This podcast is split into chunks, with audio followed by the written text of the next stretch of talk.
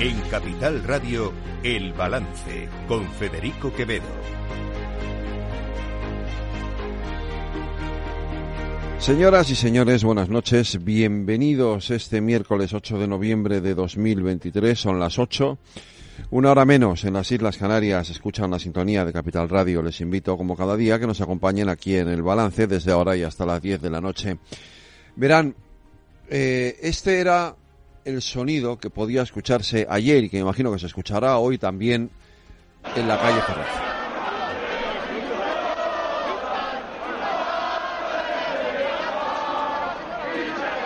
Se entiende bien, ¿no?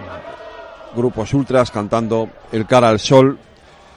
Eh, cada vez es más evidente que lo que está ocurriendo estos días, lo que, lo que en un principio nació como un intento de pacífico de protestar a las puertas de la sede del Partido Socialista por la negociación de Pedro Sánchez eh, con los independentistas para la ley de amnistía, pues se ha ido convirtiendo eh, o se ha ido eh, adoctrinando por la extrema derecha para acabar colapsando esas manifestaciones con situaciones de violencia como las que se vivieron ayer en las que más de 30 policías resultaron heridos en esos enfrentamientos con los grupos ultras.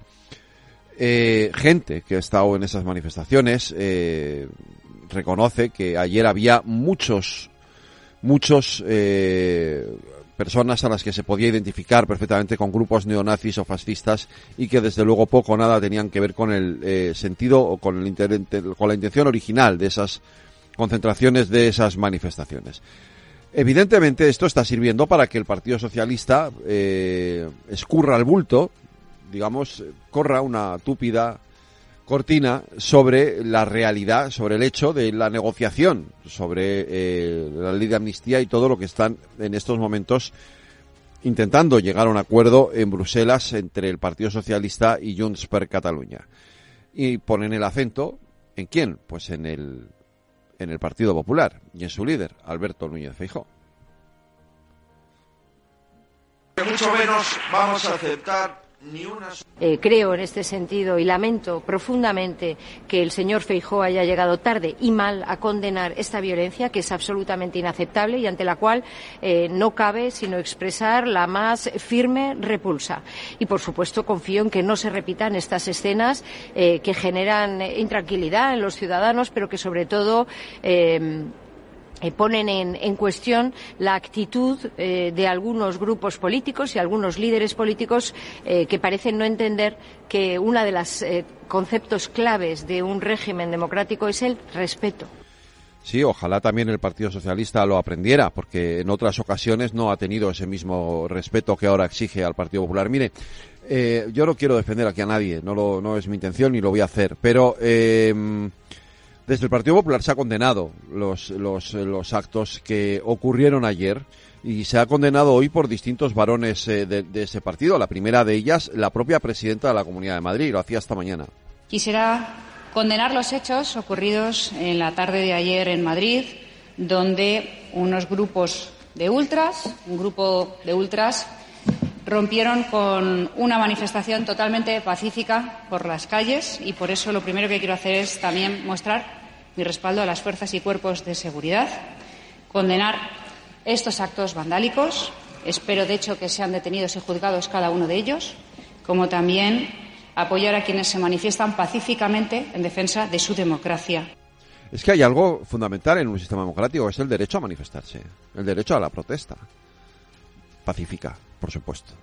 Porque si hay una cosa que todos tenemos claro, es que no queremos estar ni del lado de los fascistas que piden la amnistía, ni del lado de los fascistas que gritan en la calle Ferraz. Viva Franco y cantan el cara al sol.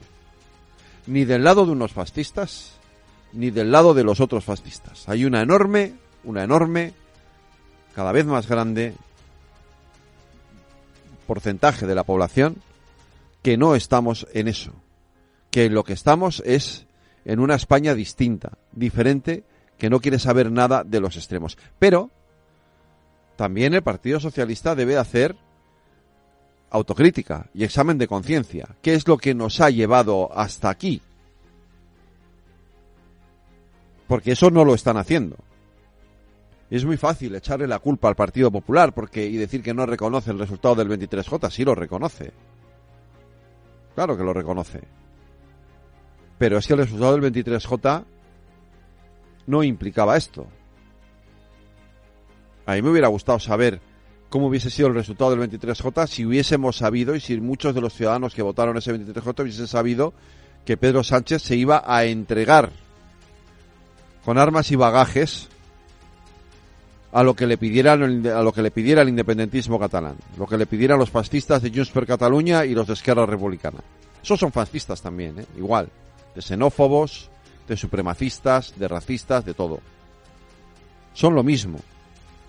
Los nacionalismos son igual, tanto el catalán como el español. Igual de malos, igual de tóxicos, igual de negativos para la convivencia. Pero, insisto, quien ha llevado a esta situación no ha sido el Partido Popular, no reconociendo el resultado del 23J. Quien ha llevado a esta situación, quien está llevando a esta situación en la que se está viciando hasta el extremo la convivencia en nuestro país, es quien está negociando con el partido, con, estos partidos y está negociando cuestiones que son esenciales. Y hoy lo decía Alberto Núñez Fijó con estas palabras. Mucho menos vamos a aceptar ni una sola lección de quienes están trabajando para que los actos violentos queden impunes. Porque mientras se está criticando a los ultras, y compartimos esa crítica, los mismos que la critican son aquellos que están dando impunidad a los actos violentos que a ellos les interesa. Claro. Yo se lo decía a ustedes el otro día. En esa ley de amnistía se quieren meter delitos de terrorismo cometidos por los CDR, por Tsunami Democratic, etcétera, etcétera. Que luego podemos eh, eh, decidir si nos parece bien o no que se califiquen como delitos de terrorismo y no como delitos de orden público. Ese es otro debate. Hoy por hoy son delitos de terrorismo. Son delitos de terrorismo. Están identificados como delitos de terrorismo. Ya veremos si a los que están haciendo lo que están haciendo en la calle Ferraz también los identifican como delitos de terrorismo. Y a ver entonces qué dicen los que ahora dicen que lo que hacían los CDR, que hacían lo mismo que hacen ahora los de la calle Ferraz, que eso no eran delitos de terrorismo. Porque listón tiene que ser igual o el mismo para todos. Entiendo yo. Si no, ¿de qué estamos hablando? Insisto en que lo que está pasando eh, es un grave, grave atentado, un grave atentado a la convivencia en nuestro país. Muy grave. Yo hoy no me atrevo a, afirmar eh, cómo puede acabar esto, ya lo veremos, pero desde luego no tiene pinta de que vaya a acabar bien. Tiene pinta más bien de que puede acabar mal o peor. De que si no hay acuerdo iremos a unas elecciones en un clima de polarización tremendo. Y si hay acuerdo, ese clima de polarización se va a mantener en el tiempo durante bastante tiempo. Y gobernar así un país no creo que sea la mejor de las opciones. Y miren, hoy el asunto de la amnistía ya ha llegado a Europa. Lo ha hecho de la mano del aportador del PP, Dolores Montserrat. Y a ver si allí nos abren los ojos. Déjenme que les pregunte si son conscientes de lo que está ocurriendo en España. Saben ustedes que el actual presidente del Gobierno español prepara una amnistía masiva, pactada con condenados por la justicia y prófugos, a cambio de sus votos, para seguir gobernando. Saben ustedes que esta amnistía borrará los delitos de corrupción cometidos durante diez años e incluso pretende incluir a procesados por terrorismo.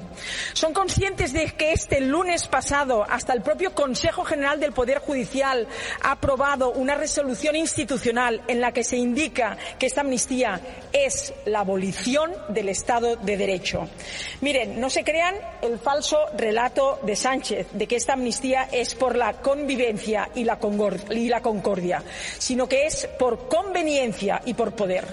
Europa debe reaccionar ante la vulneración de estos principios. Europa no puede ni debe permitir este atropello. Europa no puede mirar hacia otro lado ante la demolición del Estado de Derecho. Y que sepan que como demócrata y como europeísta no me voy a callar y lo voy a seguir denunciando las veces que haga falta.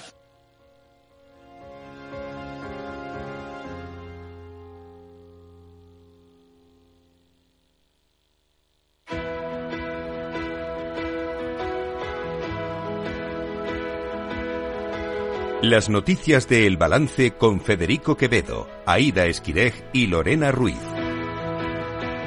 Aida Esquirej, buenas noches. Lorena Ruiz, buenas noches. Continúan las protestas hoy, ya están concentrándose allí en la puerta de la calle, de la puerta del PSOE, en la calle Ferraz.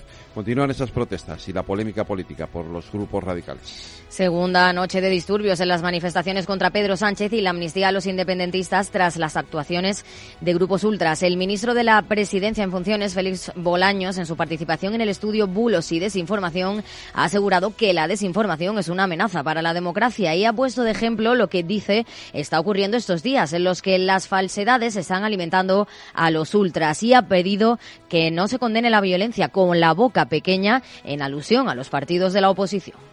Y en estos días estamos teniendo un buen ejemplo de esto. Como unas grandes falsedades, que la democracia está en peligro, que el Estado de Derecho se quiebra, que España se rompe, que la Constitución tiene riesgo, pues como esas falsedades lo único que hacen es alimentar a los ultras, que por cierto agradeceríamos que no se justificara y que cuando se condene no se haga con la boca pequeña para quedar bien con los ultras. Agradeceríamos que la gente sensata, que la gente responsable diferencie bien claro lo que son comportamientos violentos inaceptables con lo que son comportamientos democráticos. Y precisamente el líder del Partido Popular, Alberto Núñez Feijóo, ha condenado la violencia en esas manifestaciones. En la segunda sesión parlamentaria de las jornadas organizadas en el Congreso por el PP sobre la amnistía, Feijóo ha rechazado los actos violentos en las concentraciones ante las sedes del PSOE, pero reprocha a los socialistas que intenten dar lecciones cuando ellos mismos alentaron concentraciones ante la sede del PP o rodearon el Congreso de los Diputados y el Parlamento de Andalucía. Además, asegura el presidente de los populares que el PSOE no condena la violencia porque pretende amnistiarla y reitera que no van a aceptar ninguna lección de quienes están trabajando para que actos violentos queden impunes. Aunque los profesionales de la manipulación y de la mentira siempre digan que no soy claro, tengo que decir que la violencia no tiene cabida en democracia. La violencia no tiene cabida en democracia y debe de rechazarse siempre. La violencia no tiene cabida en democracia, ya sea por ultras de extrema izquierda o de extrema derecha y debe rechazarse siempre, reitero, la violencia no tiene cabida en democracia y su impunidad tampoco. Feijó denuncia que lo que se pretende es cambiar de conversación para hablar de las protestas y no de la amnistía y ha vuelto a ofrecer a su partido como el único refugio constitucional. Desde Vox se desmarcan de la violencia en las protestas y culpan a Sánchez y a Marlasca. La portavoz del partido, Pepa Millán, asegura que es lo que pretendían el lunes gaseando y golpeando a ancianos. Y en la misma línea que el PP ha cuestionado la legitimidad moral del PSOE por pedir que se condenen las protestas ante sus sedes cuando hace años alentaba esas protestas y ha tachado de incoherencia coherencia que amnistíe la violencia y el terrorismo callejero de Tsunami Democrática. Vox apoyará todas las manifestaciones pacíficas que tengan lugar y que se desmarcará de todas aquellas que no lo sean. Queremos dejar claro que la violencia producida es responsabilidad de Marlasca, porque es lo que el ministro y el presidente del Gobierno, Pedro Sánchez, es lo que, es lo que pretendían hacer desde un principio. Desvirtuar y criminalizar las manifestaciones pacíficas que tuvieron lugar, mandando ejecutar acciones absolutamente desproporcionadas Millán ha anunciado el registro de una proposición de ley para garantizar la unidad de España y de una proposición no de ley para que se endurezcan los delitos que la pongan en peligro. Pues entre las 7.000 personas que se manifestaban en contra de la amnistía se encontraron o se encontraban varios grupos ultras que fueron los que desataron La violencia. Lorena Ruiz, ¿qué sabemos de ellos? La noche de ayer se saldó con siete detenidos y 30 agentes de la Policía Nacional heridos. Según el Ministerio del Interior, a la protesta acudieron 7.000 participantes y los agentes constataron la presencia de unos 200 infiltrados de estética ultra. Son grupos radicales con miembros muy jóvenes que tienen una gran difusión a través de las redes sociales. ECLES, por ejemplo, cuenta con 75.000 seguidores en Twitter. A ellos se les sumó Democracia Nacional, Hacer Nación, eh, Bastión Frontal, Juventudes Canillejas, Ultrasur, España 2000, Revuelta y Tercios Cívicos, entre otros grupos. Una minoría que en muchas ocasiones fue abucheada por el resto de los asistentes. Y mientras tanto, el PSOE, Lorena, sigue negociando con Junts, aunque se descarta que vayamos a tener un acuerdo esta semana, ¿no? Los negociadores de Junts y del PSOE siguen sin llegar a un acuerdo sobre la ley de amnistía y han pasado de hablar de un acuerdo inminente a uno que no llegará esta semana. No obstante, mantienen la calma y aseguran que la única fecha límite es la del 27 de noviembre. Insisten además en que las negociaciones están en un momento clave y por ello abogan por mantener la discreción sobre los avances de las conversaciones. Si es que el mayor entresijo está en el redactado para que la ley de amnistía sea impecable y también en la insistencia de Junts de aumentar el perímetro de aplicación de la norma para incluir a personas de la cúpula del partido no vinculadas con el proceso y que tienen causas judiciales abiertas por corrupción. La portavoz del PSOE y ministra de Educación, Pilar Alegría, no ha querido pronunciarse sobre una fecha concreta para la investidura y se ha limitado a decir que las prisas no son buenas consejeras. Lo ha dicho en una entrevista para Televisión Española. Creo que las prisas nunca han sido buenas consejeras y saben todos los ciudadanos, todos los españoles, todas las españolas conocen la fecha tope, la fecha máxima, que es ese 27 de noviembre y desde luego nosotros desde que recibimos el encargo de Su Majestad el Rey lo que hemos ido haciendo es hablar con distintas fuerzas parlamentarias. Pues bien que le metían prisa a Alberto Núñez Feijóo en su momento. Parece ser que las prisas no son buenas consejeras, depende de para quién. El Senado por cierto, ha dado hoy luz verde a la toma en consideración de eh, la modificación del reglamento que permitiría dilatar la tramitación de la ley de amnistía. La reforma del reglamento ha salido a favor gracias a la mayoría absoluta del Partido Popular en el Senado, concretamente con 145 votos a favor y 113 en contra. La reforma permitirá a la mesa de la Cámara Alta decidir si se aplica o no el procedimiento de urgencia en las proposiciones de ley. Además, incluye un apartado en el que se obliga al Gobierno a comparecer en el Senado cuando lo soliciten los grupos parlamentarios. Anteriormente, la mesa del Senado, donde el Partido Popular también tiene la mayoría absoluta, ha rechazado las propuestas alternativas presentadas por el PSOE y por otros grupos parlamentarios para la reforma del reglamento. Estos han presentado un recurso de reconsideración por el incumplimiento de los plazos establecidos en el reglamento del Senado que ha sido rechazado. Las negociaciones para la investidura, ya lo saben ustedes, tuvieron como consecuencia la cesión de algunas competencias como la de las rodalíes o las cercanías y Renfe y Adif están reclamando más información al gobierno sobre el pacto con Esquerra.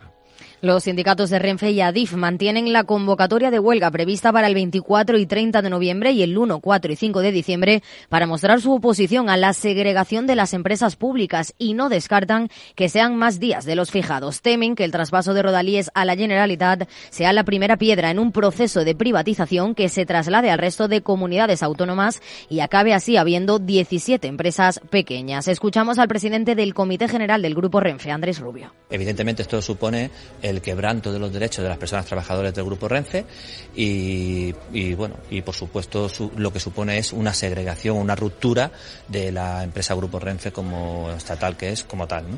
La ambición política eh, nos ha, ha pasado por encima y ha obviado a este Comité General de Empresa como representante de las personas trabajadoras. Rubio asegura que la ambición política ha pasado por encima del sector y desde el Gobierno el Ministerio de Transportes ha querido tranquilizar a los trabajadores del sector ferroviario, afirmando que Renfe no va a desaparecer de Cataluña. El Gobierno se escuda en que lo que están haciendo es la culminación de un proceso de traspaso del servicio de Rodalíes, cuya gestión ya se dio al Gobierno de la Generalidad en el año 2009-2010. Cambiamos de asunto. El Ministerio de Exteriores ha confirmado que el español que se creía secuestrado por Hamas eh, falleció, asesinado por este eh, grupo terrorista el pasado 7 de octubre.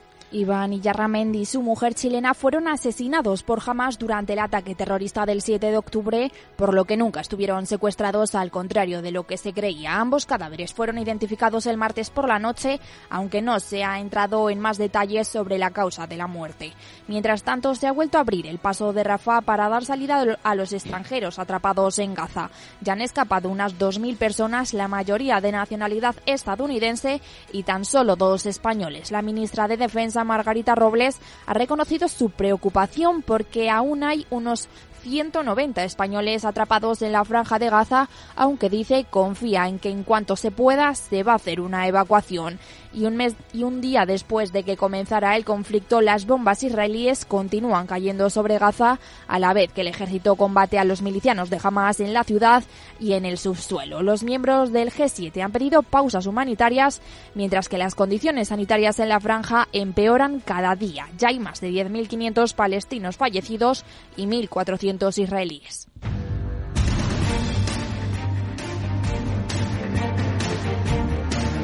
Y en los mercados, Aida Esquire.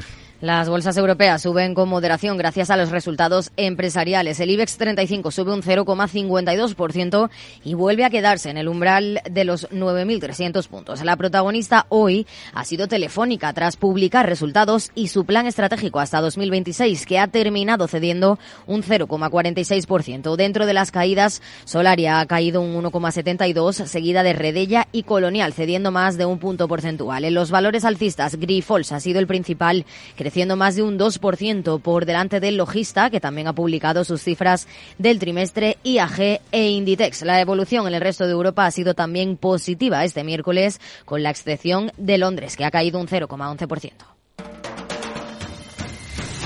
Y como hacemos siempre, terminamos en Latinoamérica, Lorena. Pues hoy terminamos en Argentina porque el candidato a la presidencia Javier Milei ha especulado con un posible amaño en la primera vuelta de las elecciones que se celebró a finales de octubre. Milei asegura que se dieron irregularidades y ha puesto en tela de juicio el resultado de los comicios y es que ha explicado que el poder electoral está influenciado y controlado por el poder político. Por ello ha reiterado la importancia de la fiscalización de las elecciones y ha hecho un llamamiento a la población para que acuda a las urnas el próximo 19 de noviembre.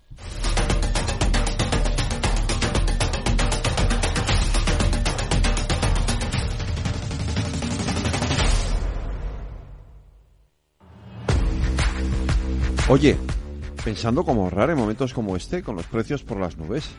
Y todavía no conoces XTB, una nueva forma de invertir pensada para todos. Desde solo 5 euros y cero comisiones hasta 100.000 euros al mes para invertir en acciones y ETFs. Con XTB tu dinero está depositado en bancos españoles y tu broker es uno de los más respetados del mundo, regulado por la CNMV y los principales organismos internacionales. Y con oficina propia en Madrid desde el año 2008. Entra en xtb.com. Recuerda, xtb.com. A partir de 100.000 euros al mes, la comisión es del 0,2%, mínimo 10 euros. Invertir implica riesgos.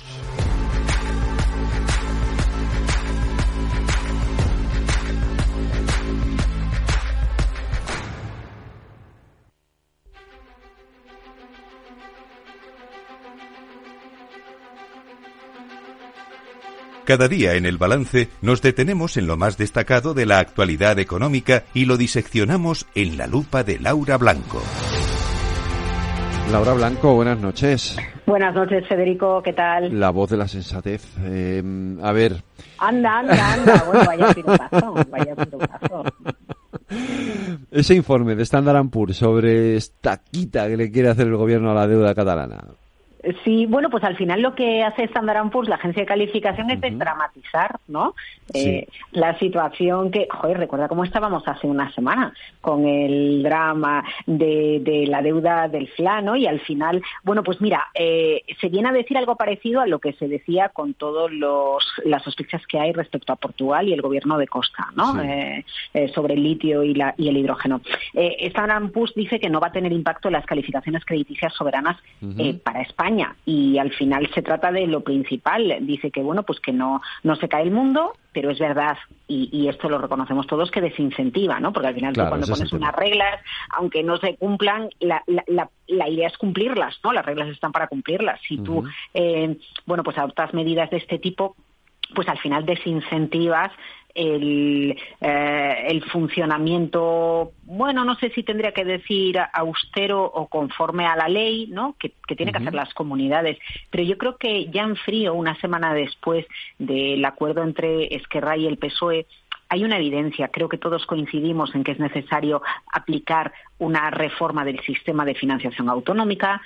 Todos entendemos que el FLA ha sido una manera en momentos de crisis de poder eh, dotar de más recursos a las comunidades autónomas, porque como no se reforma el sistema de financiación autonómica, pues hay que ver qué mecanismos ayudan a las comunidades autónomas a disponer de más recursos.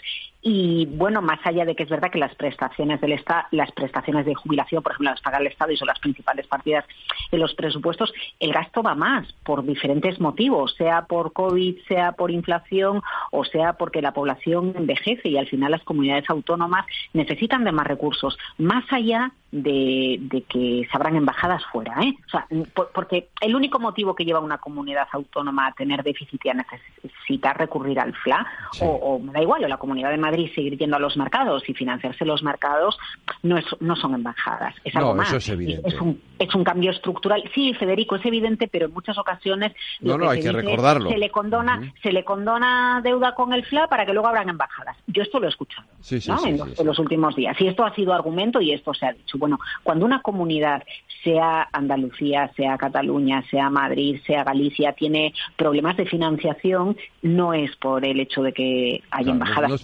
porque el resto de comunidades no las tienen. ¿no? Aquí de lo que se trata es de ponernos serios con la financiación autonómica y, aceptar otra realidad, que hay comunidades que tienen, bueno, pues una situación fiscal diferente al resto, ¿no? que son Navarra y, País Vasco, y bueno, pues los nacionalismos eh, barren para casa e intentan tener también eh, ventajas económicas. Yo ahí, es, eso es lo que a mí me preocupa, que en función de en qué comunidad vivas, eh, tengas diferentes recursos, diferentes oportunidades, o seas una comunidad de primera o una comunidad de segunda. Bueno, pues al mm. final, igual que se puede percibir o, pronosticar nuestro poder adquisitivo en función del código postal en el que vivimos, todos sabemos que en función de que este es la España del norte o la España del sur, pues hay más facilidades, la cosa va mejor o la cosa no, va tan bien, ¿no? Sea por recursos, sea por industria o sea por, por el tipo de políticas que, se aplican. Pero bueno, el caso que Standard Poor's le quita hierro a, le quita hierro a la polémica y bueno, está bien, porque a veces desde fuera se nos ve con otros ojos, ¿no?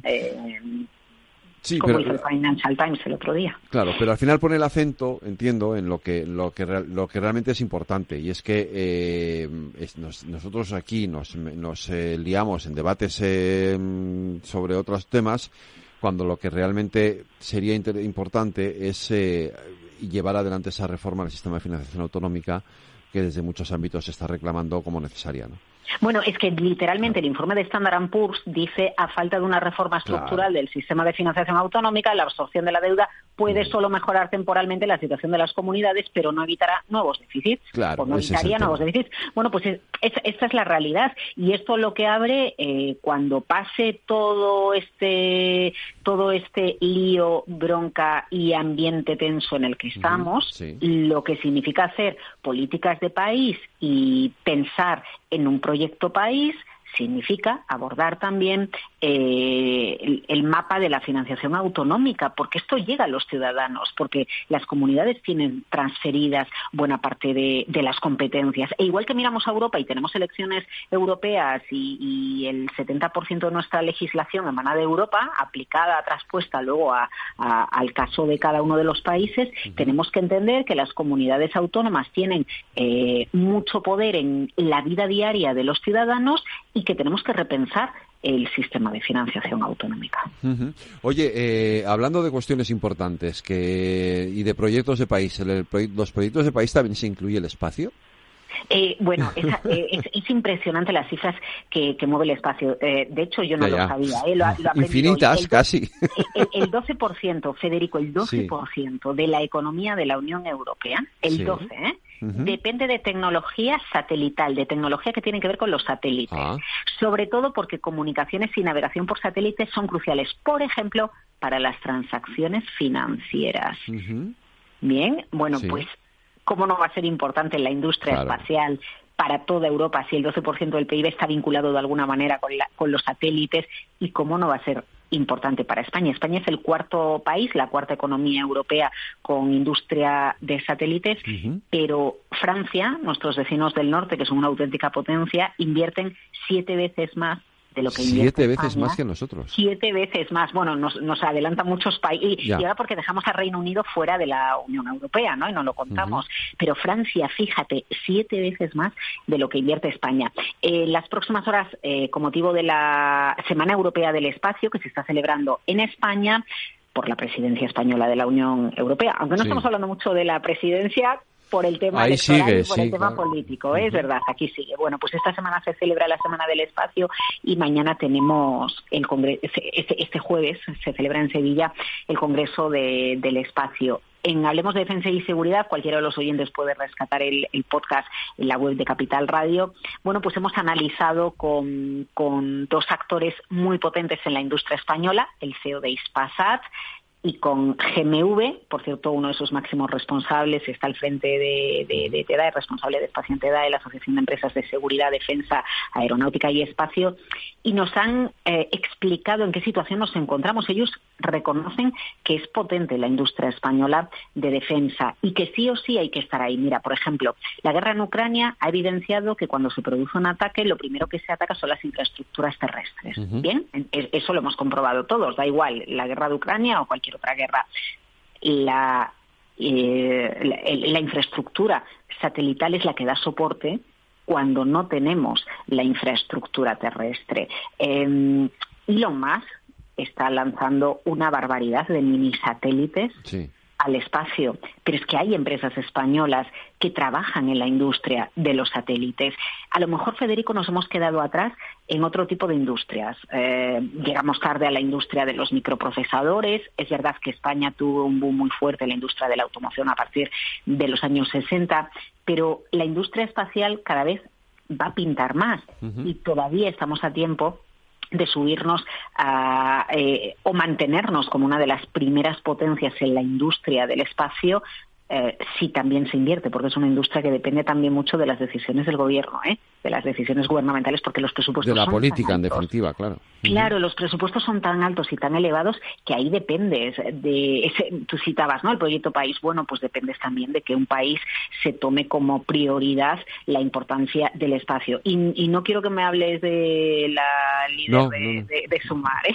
de, Yolanda, Díaz, porque me parece que es completamente compatible entender que nuestras transacciones bancarias o de bolsa utilizan comunicaciones satelitales, que la tecnología espacial la aplicamos en nuestro día a día, más allá de que un millonario con mucho dinero quiera viajar. Bueno, sí, yo creo que eso es una anécdota y, en fin, una butada de estas políticas que se dicen y lo otro es hacer política de país, que en definitiva ahí hay una carrera una carrera no armamentística, sino una carrera por la investigación, por la ciencia y por la tecnología que en la que España tiene que participar, ¿no? ¿no? No, armamentística. Mira, a mí no me gusta utilizar tanto ese término como, como abordar, eh, como eh, apropiarnos eh, y utilizar el término defensa, porque la, defensa puede ser por ciberataques pensemos en los ciberataques. Estamos pensando siempre, bueno, pues en, en, en armas, ¿no?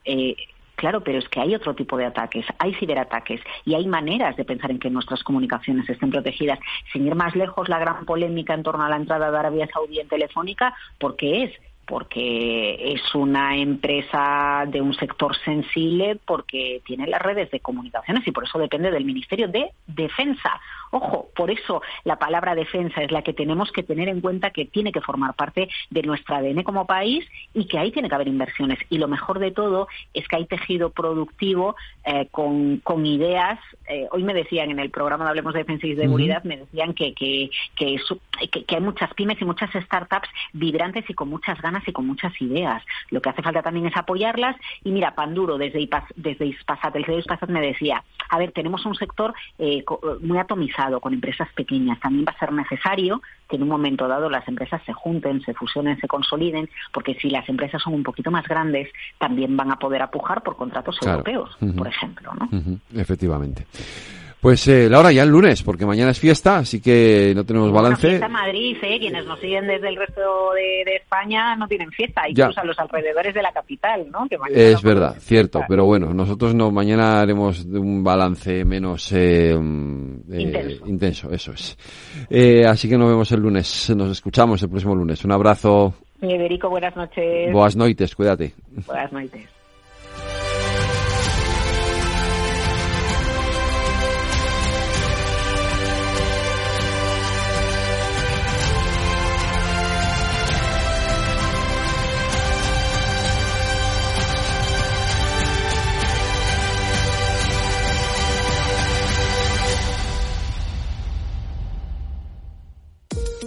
Los ataques que comprometen los sistemas de información causan daños no solo con brechas de datos y operaciones no confiables, sino también daños físicos en las instalaciones o peor aún, a las personas que dependen de esas instalaciones. Por ello, una seguridad Zero Trust como la ofrecida por Zscaler garantiza la confianza en la red y frena los ataques maliciosos. Descubra más en zscaler.es.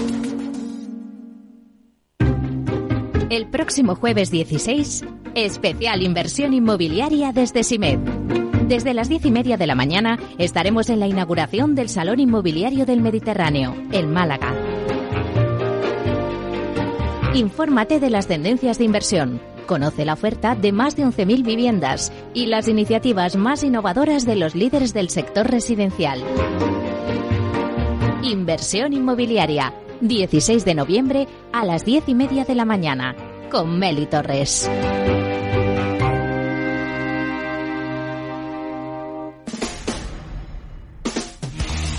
El balance de los deportes, con Paco Lloret.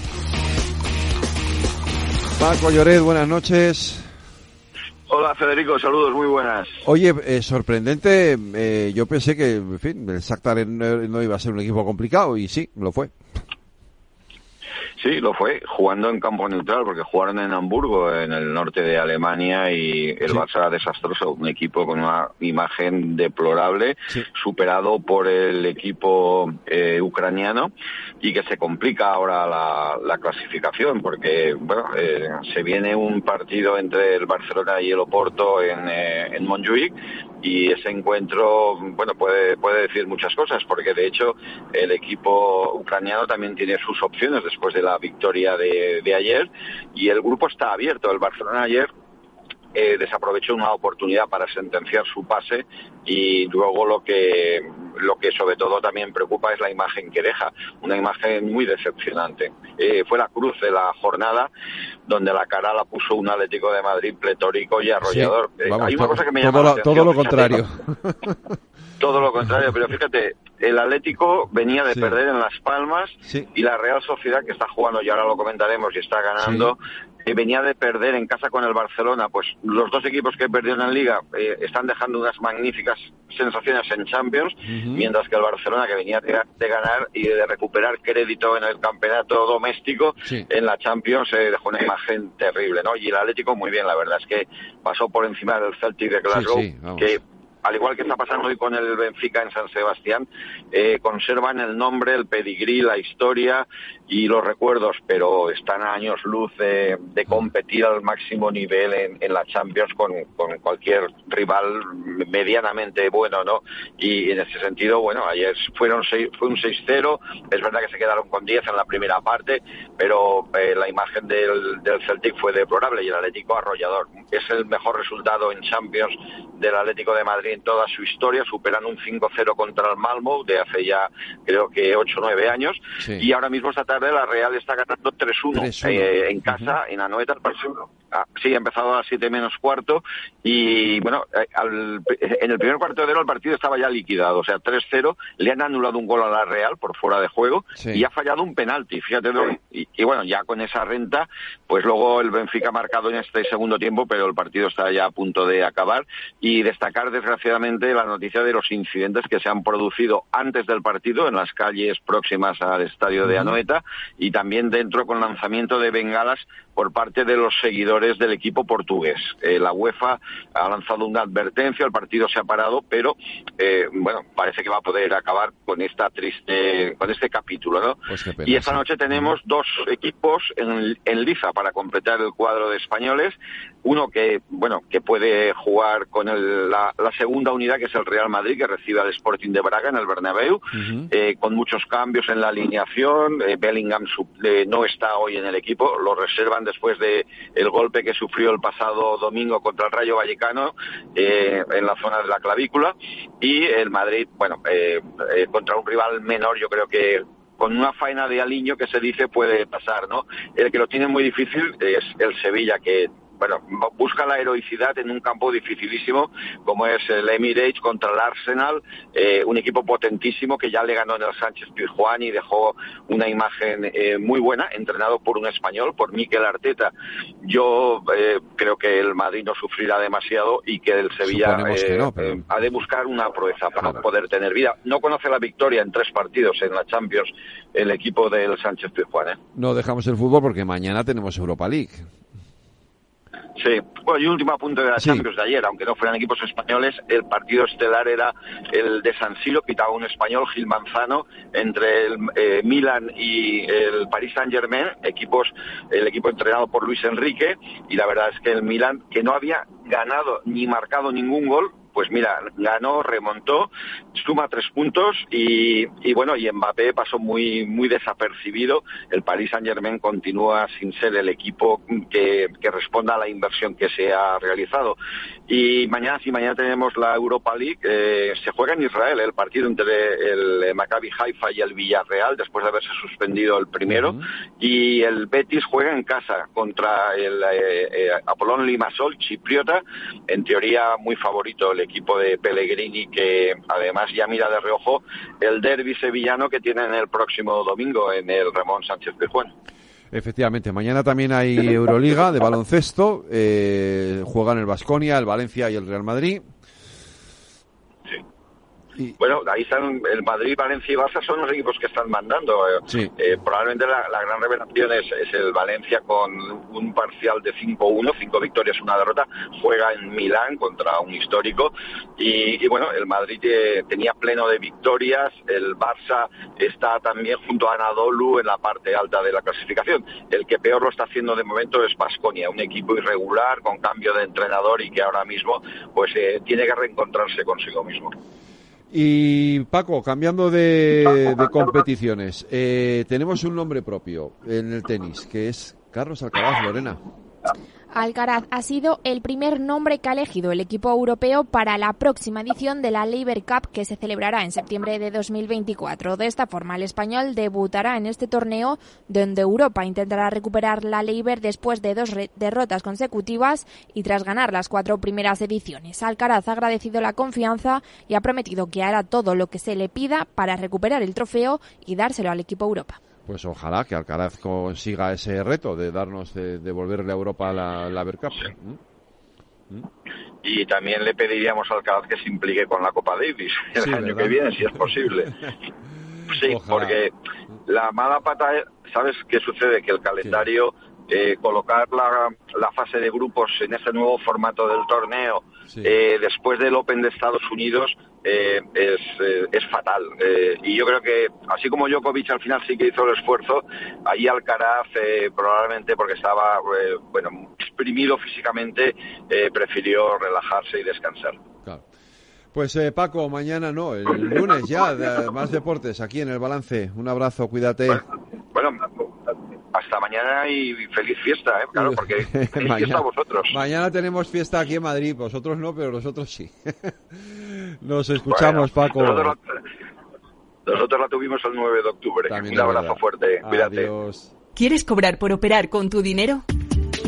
Con DarwinX es posible y funciona así. Operas un universo de más de 1.500 instrumentos financieros en condiciones competitivas, con nuestro broker o a través de Interactive Brokers. Y aquí viene lo bueno. Mientras operas, construyes tu track record para nuestra gestora que te paga por tu éxito. Llevamos más de 10 años impulsando el talento. Hemos atraído más de 95 millones de dólares de capital inversor y pagamos a nuestros mejores traders cientos de miles de euros al año en comisiones de éxito. Darwinex, donde no pagas de más y cuanto mejor operas, más cobras. ¿A qué esperas? Tu capital está en riesgo. El rendimiento pasado no es una indicación de resultados futuros. Datos actualizados en agosto de 2023. Si crees que la ciberseguridad no va contigo ni con tu empresa, es que todavía no has escuchado Cyber After Work, el programa decano de la radio española sobre ciberseguridad. De la mano de Eduardo Castillo y acompañado por Mónica Valle y Pablo Sanemeterio, te ayudamos a proteger tu empresa de las múltiples amenazas que circulan por la red. Cyber After Work. Todos los lunes a partir de las 7 de la tarde en la sintonía de Capital Radio.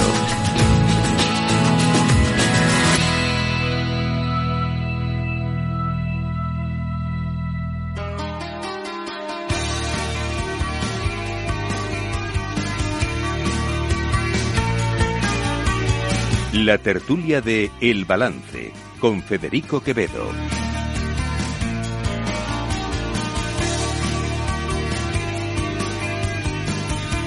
Pues vamos allá con nuestro tiempo de análisis, de tertulia, de reflexión y de asquire que me has traído de cure. Sí, te traigo porque hoy es el cumple de Pearl Thompson, que bueno, pues era guitarrista, de, de, este grupo. En sus mejores años, efectivamente. Pues con la música de 66 años, por cierto, que no, he dicho cuántos añitos cumple. Está jovencito todavía, además nos escucha todos los días. Eh, le felicitamos desde aquí y con la música de The Cure vamos a contar los temas de la tertulia que anda que no están eh, moviditos. Nadie se atreve a decir si en Junts se hacen los difíciles estirando la negociación hasta el 27 de noviembre o si realmente están dispuestos a provocar nuevas elecciones. Mientras tanto, la protesta contra la amnistía en las calles de Madrid se vuelve cada vez más volátil. Ese es el resumen. Tertulianos, ahora toca ampliarlo. Vamos allá. La negociación sobre la amnistía prosigue sin que haya visos de un acuerdo inminente. La investidura tendrá que esperar. Puigdemont y su equipo están reabriendo asuntos ya cerrados y desde el PSOE, pues con calma. Creo que las prisas nunca han sido buenas consejeras. Y saben todos los ciudadanos, todos los españoles, todas las españolas conocen la fecha tope, la fecha máxima, que es ese 27 de noviembre. Y desde luego nosotros, desde que recibimos el encargo de Su Majestad el Rey, lo que hemos ido haciendo es hablar con distintas fuerzas parlamentarias. Al parecer el problema es Borrasa. Al no poder acogerse a la amnistía, Puigdemont exige el indulto para ella. Y entre tanto, las calles se calientan. Las protestas contra la amnistía vuelven a acabar en cargas y disturbios. Ayer empezaron en Ferraz y acabaron en la plaza de Neptuno, a los pies del Congreso.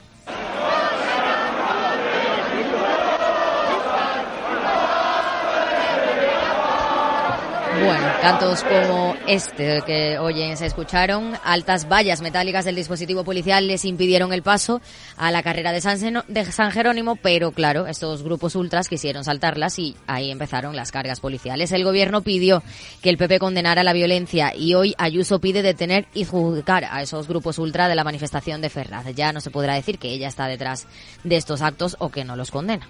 Y será condenar los hechos ocurridos en la tarde de ayer en Madrid, donde unos grupos de ultras, un grupo de ultras, rompieron con una manifestación totalmente pacífica por las calles y por eso lo primero que quiero hacer es también mostrar mi respaldo a las fuerzas y cuerpos de seguridad, condenar estos actos vandálicos. Espero, de hecho, que sean detenidos y juzgados cada uno de ellos, como también apoyar a quienes se manifiestan pacíficamente en defensa de su democracia. El PP culpa a Vox de rescatar a Sánchez. Dicen que no van a vaciar las calles ni a incendiarlas. Génova se desmarca del partido de Abascal y lamenta que los disturbios permitan al PSOE victimizarse y desviar el foco. El ambiente está calentito también en las Cortes de Castilla y León. Al parecer, el vicepresidente de Vox, Juan García Gallardo, le ha hecho un gesto a dos procuradoras, pero él lo niega. En fin, escuchad. Señor presidente, señor presidente, el señor vicepresidente ha hecho un gesto obsceno y machista a dos procuradoras socialistas. Usted no puede permitir que esos gestos machistas obscenos se den en este Parlamento. El señor vicepresidente tiene que ser expulsado de este pleno. El señor Mañoto tiene que venir aquí a dar la cara y hacerse responsable. Tiene que venir. Es un gesto de llorar. Les he hecho así Así. por así. Porque ustedes son unos llorones. Para llorar, desde luego. Y en Portugal, a ver si nos parecemos un poquito a ellos, dimite el primer ministro Antonio Costa por una investigación por corrupción. É, porém, meu entendimento que a dignidade das funções de Según lo veo, mis funciones de primer ministro no son compatibles con cualquier sospecha sobre su integridad y buena conducta, o con cualquier acusación criminal. Por ello, presento mi dimisión a Su Excelencia, el Presidente de la República. apresentei a minha demissão a Sua Excelência, o Senhor Presidente da República. La izquierda pierde a uno de los gobernantes más duraderos que tenía en Europa. El otro es Sánchez, que precisamente este fin de semana es anfitrión de una cumbre socialdemócrata europea en Málaga. Ahora el país luso está en una encrucijada. Gran parte de los partidos fuera de la coalición del gobierno quiere elecciones. Veremos qué pasa. ¡Viva el vino! Pues voy saludando a Sergio Pérez, buenas noches. Buenas noches. Belén Sarria, buenas noches. Buenas noches. María José de Vega, buenas noches. Hola, ¿qué tal? El Mundo Val, buenas noches. ¿Qué tal? Buenas Como esto es corto, eh, empezamos por, por Costa. Ejemplo. Sí, la verdad es que yo pensaba en esta tarea que estoy ahora llevando a cabo de contactar con grupos eh, del espectro de centro, ¿no? Sí. Me he encontrado con unos que se llaman la Sociedad Ciberista. Son una, Sí. y les mando desde aquí, desde luego, un cariñoso saludo, que seguro que nos están escuchando, como siempre dices tú, ¿no? Eh, son una gente que su principal programa político es la unión entre Portugal y España en una sola nación, pero luego cuelga de esto un programa reformista, pues muy interesante, a mí me parece. Lo digo claramente, ¿no? Muy interesante y coincidente con muchas de las cosas que yo defiendo. Y esta mañana lo que pensaba era, hombre, pues igual debemos ser una sola nación, pero a lo mejor es una fusión por absorción, donde la sociedad absorbente es Portugal y la absorbida España, ¿no? Porque claro, con este ejemplazo, también es muy interesante ver cuál es el caso de corrupción, ¿no? Yo esto está feo decirlo, porque soy un profesional de la persecución de la corrupción, pues distingo asuntos con más corrupción y con menos corrupción.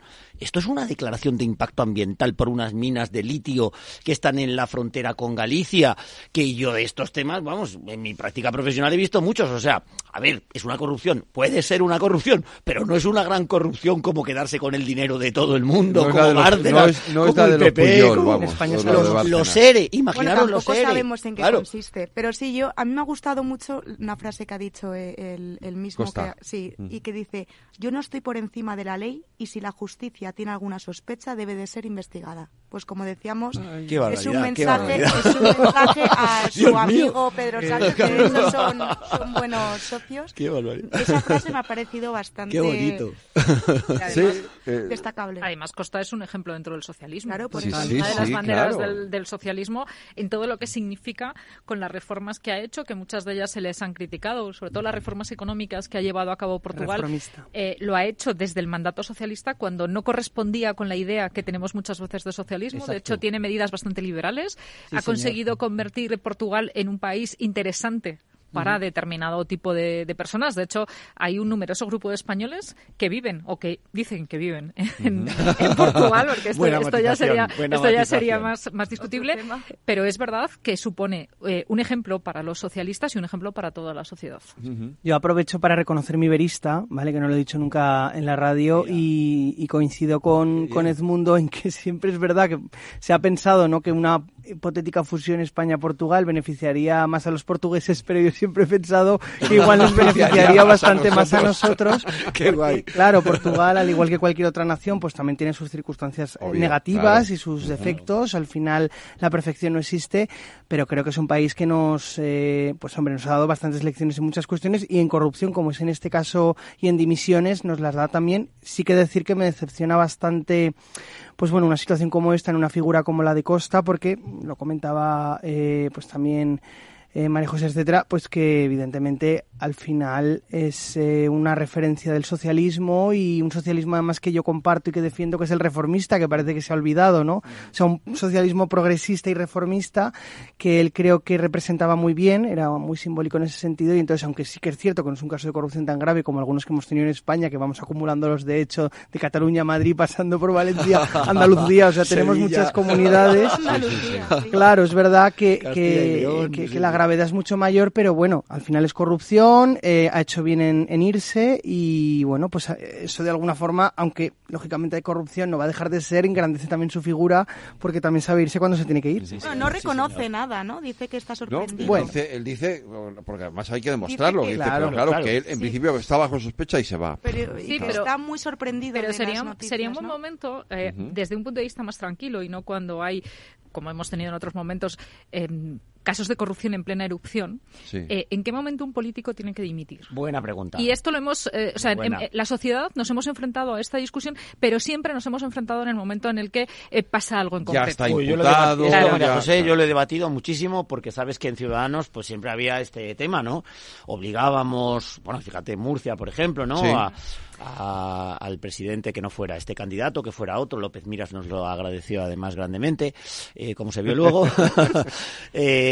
y yo, mira, de verdad siempre he tenido esta idea, es que me parece fundamental que este debate se haga efectivamente y como dices, reflexivamente. Y es, a ver, hay casos y casos. Entonces, nosotros siempre tendemos un poco a poner la línea general, casos, ¿no? Pero los casos y casos también cambia mucho el planteamiento de si son de tu partido o del otro. Eh, bueno, bueno, por eso, por eso, por eso yo no, no, me, no me meto en el partidismo, ¿no? Yo quiero establecer una regla general, ¿no? Y yo, mi regla general siempre ha sido la misma, lo, he hablado, lo he hablado mucho, y es, primero, primer punto, hay casos y casos. Hombre, si te están pillando, ¿no? Como dicen los americanos, con la smoking gun, con la pistola humeante y el cadáver en el suelo chorreando sangre, hombre, pues yo creo que ya tienes que dimitir ya. No, no hace falta casi ni enjuiciamiento, porque es que los hechos son claros. Y si es un caso como este de Portugal, donde se mezclan cosas que son de naturaleza administrativa, donde verdaderamente podemos decir con conocimiento de causa que es un presunto delito. Hay una presunción. Claro, donde rige la presunción de inocencia, yo pongo el límite en España, en el procedimiento español, en la apertura de juicio oral. ¿Por qué? Porque la apertura de juicio oral el fiscal acusado, la acusación particular también, y el juez lo ha admitido. O sea, hay un mm, contubernio, un concierto de muchas partes que creen que esto es delito. Hombre, a mí me parece es un momento bueno. Pero hablando, óptimo, hablando antes de Castilla y León, se pone como paradigma de un ejemplo parecido a Demetrio Madrid que por, un, por una cuestión administrativa, incluso además, primero era una cuestión menor, porque se trataba de una cuestión de si tenía una empleada del hogar o no dada de alta, y además luego se demostró que ni siquiera era verdad. Mm. El problema viene ¿Cómo planteas esto y sobre todo cómo luego o sea, cómo recuperas el valor político de esa persona? Nada, la reparación es imposible. Al menos en España no. Y, claro, pero es que cuando haces eso se convierte en una herramienta muy fácil, mm. como pasa en esto los periodistas, eh, pues tenemos mucha mucha experiencia. Para desacreditar, claro, que al adversario. No, no, y que tiene que ver incluso con yo te pongo una querella. querella que, bueno, pues luego llega donde llega, pero de entrada llamo a mis abogados, como dicen la folclórica. Entonces aquí eh, tenemos que buscar una fórmula para que esto realmente se pueda gestionar manteniendo la presunción de inocencia, pero manteniendo la presunción de inocencia no solo desde el punto de vista jurídico, que evidentemente todos tenemos derecho a ella, sino la presunción de inocencia en el plano civil. Pues yo, es muchísimo más me pasaría toda la tertulia hablando de esto, pero os daría una chapa tremenda. Bueno, vamos a, pero vamos, a, porque Sergio también quería decir algo, vamos a recuperarlo ahora a las 9, a la vuelta a la publicidad. Les invito, por favor, no se nos vayan, que tenemos una tertulia muy apasionante por delante y recuperamos un poquito esto de costa.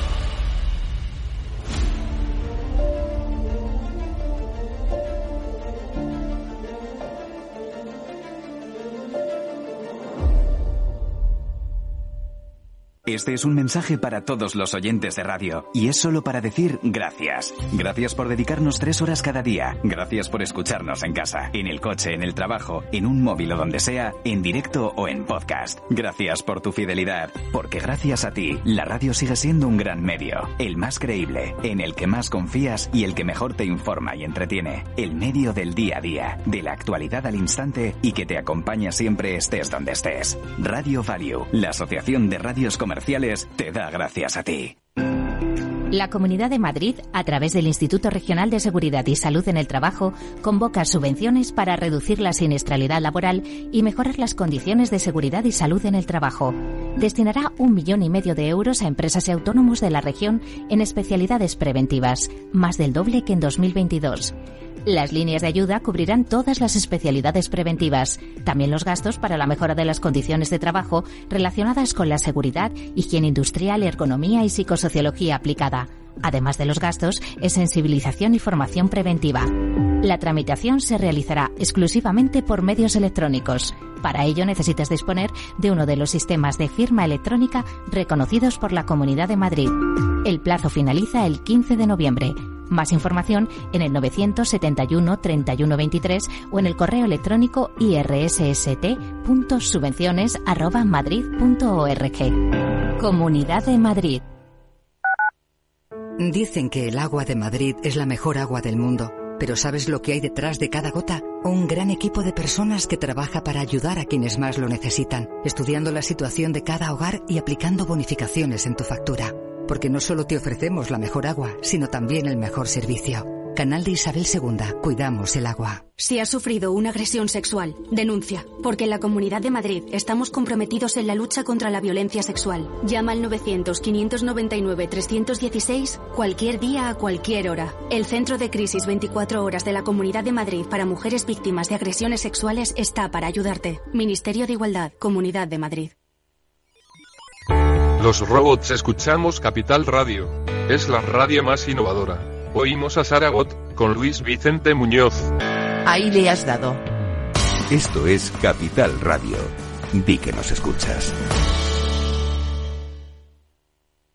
Capital Radio.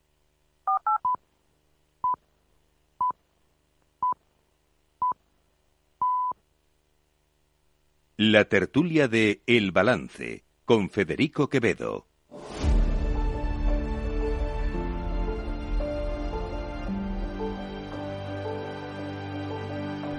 Las nueve de la noche, una hora menos, en las Islas Canarias. Aquí teníamos dos tertulias paralelas. ¿Con cuál nos quedamos? que voten los, Nos queda... No, porque Sergio todavía quería decir algo de lo de Es, de lo es de un Costa. matiz porque me parece al final un debate muy interesante el que estaban manteniendo. Eh, Yo, lógicamente, no soy experto en esta cuestión, pero yo creo que podría haber grados, ¿no? En esto como en todo, porque al final a mí me gusta siempre en esta tertulia reivindicar el pragmatismo, que en este país va a ratos porque somos demasiado pasionales, voy a decirlo de una verdad, parte bastante... Sí, es que eh, pasional al final es una palabra como muy bonita, ¿no? Para lo que a veces somos. Pero bueno, eh, creo que podría haber Bien. grados. Es decir, no es lo mismo cuando evidentemente hay una condena en firme, que lógicamente te tienes que ir, quieras o no, y aquí a veces tampoco se van. Eso es una cosa. Y otra cosa es que si estás en un procedimiento que tiene pinta de ser bastante incómodo para ti, pues que tú temporalmente te alejes y esto ya incluso pues por, por, por estética, ¿no? Te puedas alejar temporalmente de, de, de- de tu cargo público, eh, también al final porque tienes que dar ejemplo a los ciudadanos y luego puedas volver. Ese sería el ideal, la teoría. Pero hemos visto muchas veces, y lo comentabais, que en este país, y más ahora ayudados de las redes sociales, que eso son una cosa, Twitter, ¿no? Que es terrible, o sea, no puedes volver jamás porque ya te condenan para siempre. Aquí es que yo creo Y que da igual el partido ahí, ¿eh? el Eso es plano, el totalmente plano distinto. moral es mucho más importante, lo que pasa es que es eh, mucho más difícil de medir. O sea, que realmente estas acciones se realizaran exclusivamente buscando el interés de la justicia y buscando el interés de las acciones. Y limpiar, ¿no? Y Eh, no- al final, democráticamente el, Y país. no, y no ensuciar el panorama o no ensuciar el perfil de otra persona a unas sabiendas de que no va a llegar a nada, pero eso que llevo, llevo por delante. Y ya, si además de hablar de planos administrativos, que era una de las tertulias paralelas Sí, eh, que, sí, que- sí. que teníamos, encima hablas de, de delitos contra el honor o, o de delitos, o de delitos sexuales, es absolutamente imposible gestionar un currículum eh, ni, ni volver a levantar el perfil de un político o de cualquier persona pública que se haya visto en ese planteamiento, aunque luego se demuestre que no haya sido. Y casos de hechos, no esos así. delitos tan graves, tan tan sumamente graves, ha habido en este país con distintos partidos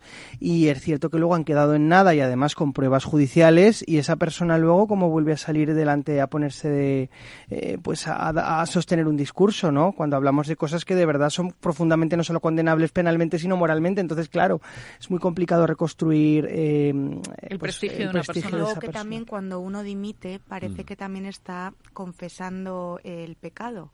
Entonces es muy complicado. Ay, sí, es verdad, ¿eh? Sí, también. ese Por lo menos aquí claro. tenemos esa impresión. Cuando uno dimite es que está reconociendo, ¿no? La gente lo Claro, piensa. sí, sí, eso, es- eso es muy... Algo habrá hecho, ¿no? Un poco que Es le sale a la más, gente yo la no sé lo que si es verdad o no lo de Costa, pero a mí lo que me hace pensar de primeras, eh, eh, digo, hombre, pues si lo haces porque algo habrá hecho. Si no, el lucha dice que no y demuestra que no. con la moción de censura Rajoy no quería Pero según ese razonamiento, si no dimito soy inocente.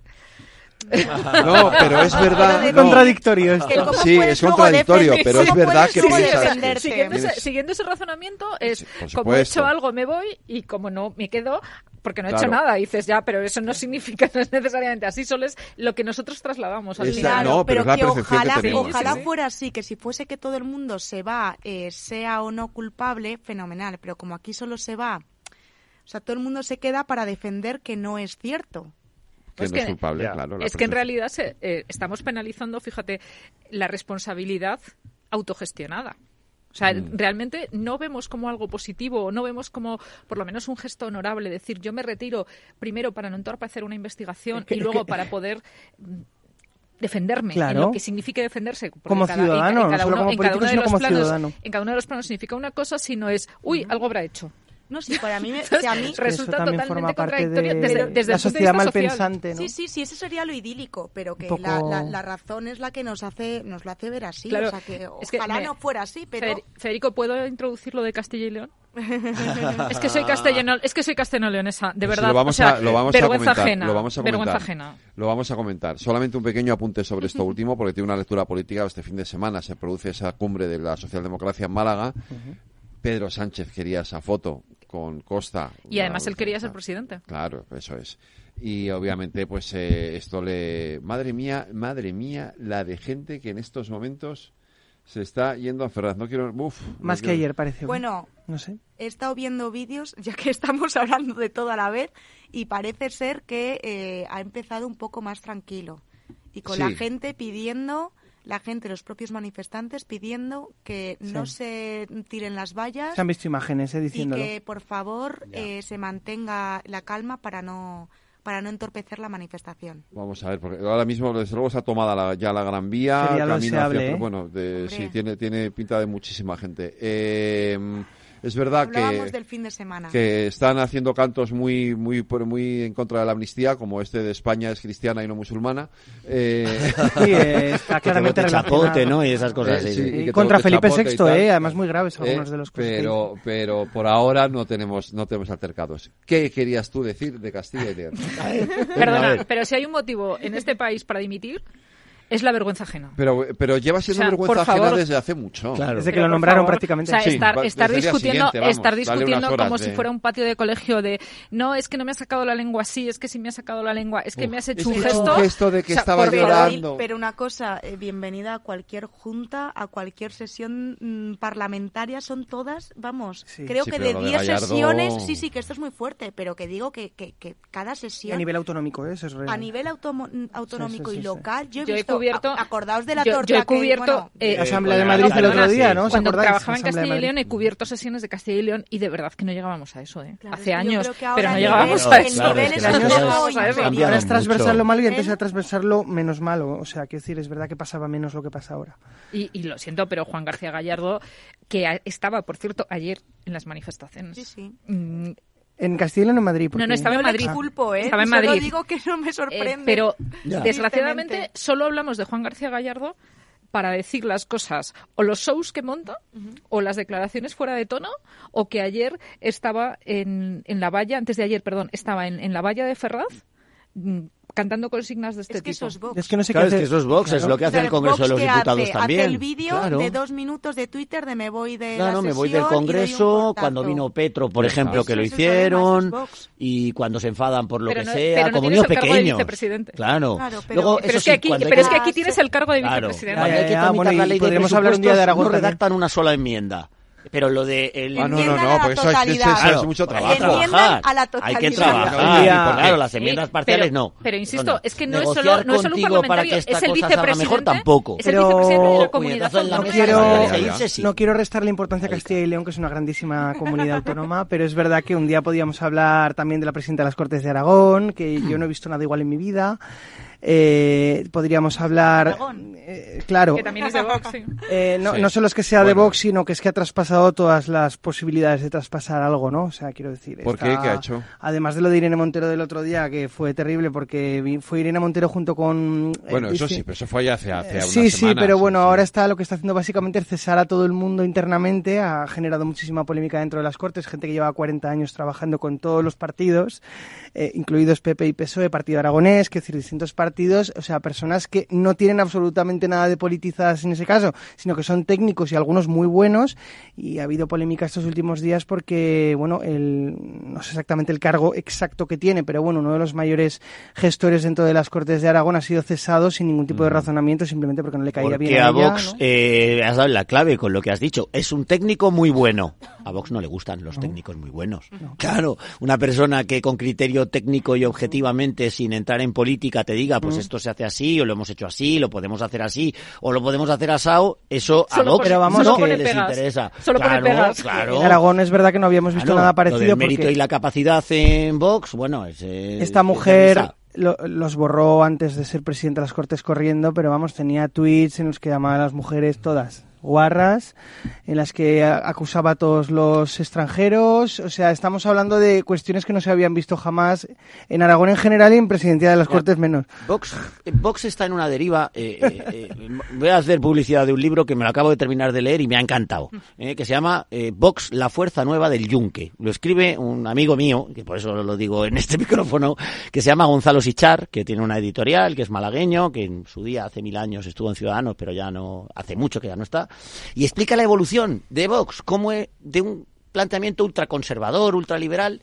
se está convirtiendo en un partido falangista, Sobre todo un partido revolucionario, con, con, mi compañero, querido compañero eh, Buxadé, efectivamente. Entonces, mm, al final este tipo de cosas, cuando Vox nace, pues Vox cuando nace estaban Alejo Vidal Cuadras e incluso Camuñas, que venía de la UCD. Claro, es que es otra y, cosa. y, y, aquello podía ser una cosa, pues eso. Spinoza salió por los conservadores de los conservadores, Perdona, el ala más conservadora del Partido una- Popular. Pero es que eso ya no existe en Vox. Vox es un partido perdona, preci- revolucionario. Precisamente una de las Lo cosas demuestran las algaradas. el Madrid. propio Jiménez Los Santos, que fue uno de sus grandes Sí, defensores y sus grandes propulsores, Claro. era que también era el de Ortega Lara. Y de- exacto. Y Ortega Lara, otro buen ejemplo, efectivamente, Por de la fundación. el- eh, la vinculación de Vox y el búnker la denuncié yo hace ya mucho cuando nació Vox en, en, en el Confidencial. Claro, fíjate.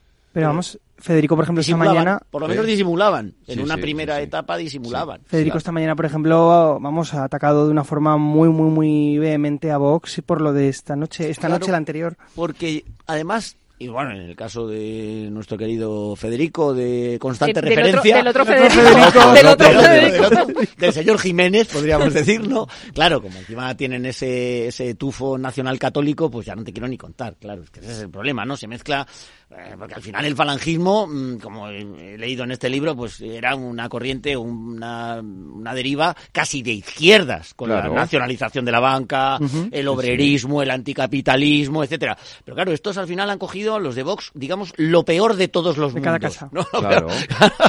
El- tienen el obrerismo y el anticapitalismo cuando se meten con Soros, con la ciénaga multicultural europea, estas cosas que dicen, el anti, este tipo de cosas. Pero luego mm, terminan siendo los más que sería, capitalistas sería y muy, los más... sería muy discutible plantear si la gente que ayer estaba diciendo eh, yo soy nazi, la gente que ayer estaba haciendo cánticos eh, pues desde el Carol Sol que debería Sí. ser lo menos radical que estaban cantando, aunque lo parezca difícil, los comentarios tipo Felipe Masón, que era que era lo que estaba Al rey. al rey, lo que estábamos comentando. Sí.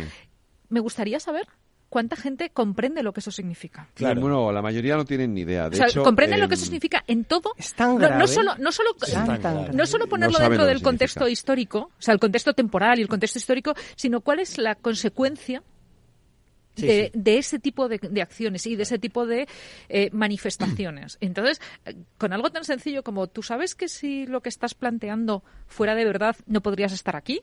O sea, simplemente empezando por ahí. En el que algo que nosotros pensábamos que estaba superado, que era cuestionar a alguien por su orientación sexual o por su raza, eh, lo estás volviendo a plantear. Eh, estábamos viendo, género, estábamos, estábamos viendo esta estábamos viendo ayer Claro. y esta mañana, esta tarde antes de venir lo estábamos comentando, gente con la bandera de San Jorge. ¿Tú crees que saben lo que significa la bandera no de San Jorge? Pero, pero es que Claro. no van Claro, tampoco a- entonces, ¿cómo vas a intentar razonar con esa gente? ¿O cómo vas a intentar razonar con gente que eh, no sabe si ir hoy a la manifestación o al partido de fútbol que hay en el Bernabéu? Pero a ver, a mí me, me da bastante coraje que se le esté dando tanto, tanto protagonismo que entiendo que lo tienen porque son los que han, eh, los que han protagonizado los disturbios y todo, pero que se le esté dando protagonismo a los cuatro cafres de turno de cada manifestación no es el sentido que tiene esta manifestación. Hoy, ahora mismo, mira, estoy leyendo que han estado repartiendo octavillas eh, en la que dicen que, no que los neonazis de ayer no representan a nadie y que por favor sean pacíficos. Ayer había mucha gente, mucho más de 7.000, que es lo que dicen, porque en 7.000 a lo mejor estaba pues eh, en Ferraz, pero vamos, yo la impresión que me dio es que fue mucha más gente, que había gente que realmente iba en contra de la, de la amnistía. No, claro. Era pacífica, entonces que ese es el problema, que, que, a mí me gustaría hablar de eso y ya no tanto de los... Pero, el eh, problema es que lo otro lo, lo otro eh, es, lo intoxica. Y ya no puedes salirte del... vale, pero es que a lo mejor ah, también tenemos que hablar de que hay mucha gente que estaba dentro de casa que no quiero comprar lo del ah, hemos despertado, pero bueno, que realmente no sabía yo que, que, que, estuvieran, bueno, se, se, se, intuía que estaban enfadados, pero de verdad gente que, que hablamos de mm, padres de amigos, de, tal, gente que ha ido literal a, protestar. Ayer eh, eh, lo vivimos todos, ¿no? Ayer fue cuando fue, digamos, lo duro, muchos policías eh, lesionados, etcétera. Anteayer, que también había manifestación en un chat de WhatsApp muy nutrido, con mucha gente, empezó alguien a decir, pues yo voy a ir. Pues, ¿qué opinión tenéis? Yo di la mía. No voy a una manifestación no autorizada. No voy a una manifestación no comunicada. No voy, me diréis, claro, bueno, tú eres jurista y eres así un poquito domingo, como muy perfeccionista, pero no voy. pero dile, dile, a una persona que está enfadada que tiene que esperarse a un domingo pues autorizado cuando ya está a la de Vox, a la del PP, a la, a la que te dé la gana. Vamos a ver, que sí. De hecho, la del domingo es fantástica. Es que para eso está la ley. que a lo mejor el domingo, vamos a ver, nosotros nos lo estamos comiendo todos los días, pero es que a lo mejor de repente uno ya dice, oye, es que tengo que esperar hasta el domingo que a lo mejor ya está investido Sánchez. Pero bueno, ¿y qué? Bueno, pero la pues democracia pues estará investido porque le han votado. Bueno, yo ¿Qué, ¿Qué, cosas? Estará investido Sánchez, Dios mío. ¿Investido a costa de qué? Pero, y, tú, y tú te vas a ir entonces a una manifestación ¿eh? a gritar a Ferraz que no está comunicada con la responsabilidad que puedes llevar contigo, consigo, con eh, la posibilidad de los policías eh, lesionados, con que te encuentres con unos vándalos que, que, parecía esto Barcelona sí. Eh, con los CDR, de verdad, porque Sánchez resulte que esté investido, me parece de verdad un auténtico disparate, una auténtica locura. Yo aquí, de verdad, no seré yo muy sospechoso de ser del Partido Popular, le alabo el gusto, de verdad, lo que ha hecho Núñez Feijó diciendo, no vayan ustedes a la No, y lo de Ayuso es todo muy bien, ¿eh? hay que decirle al César alimentando el relato del contrario.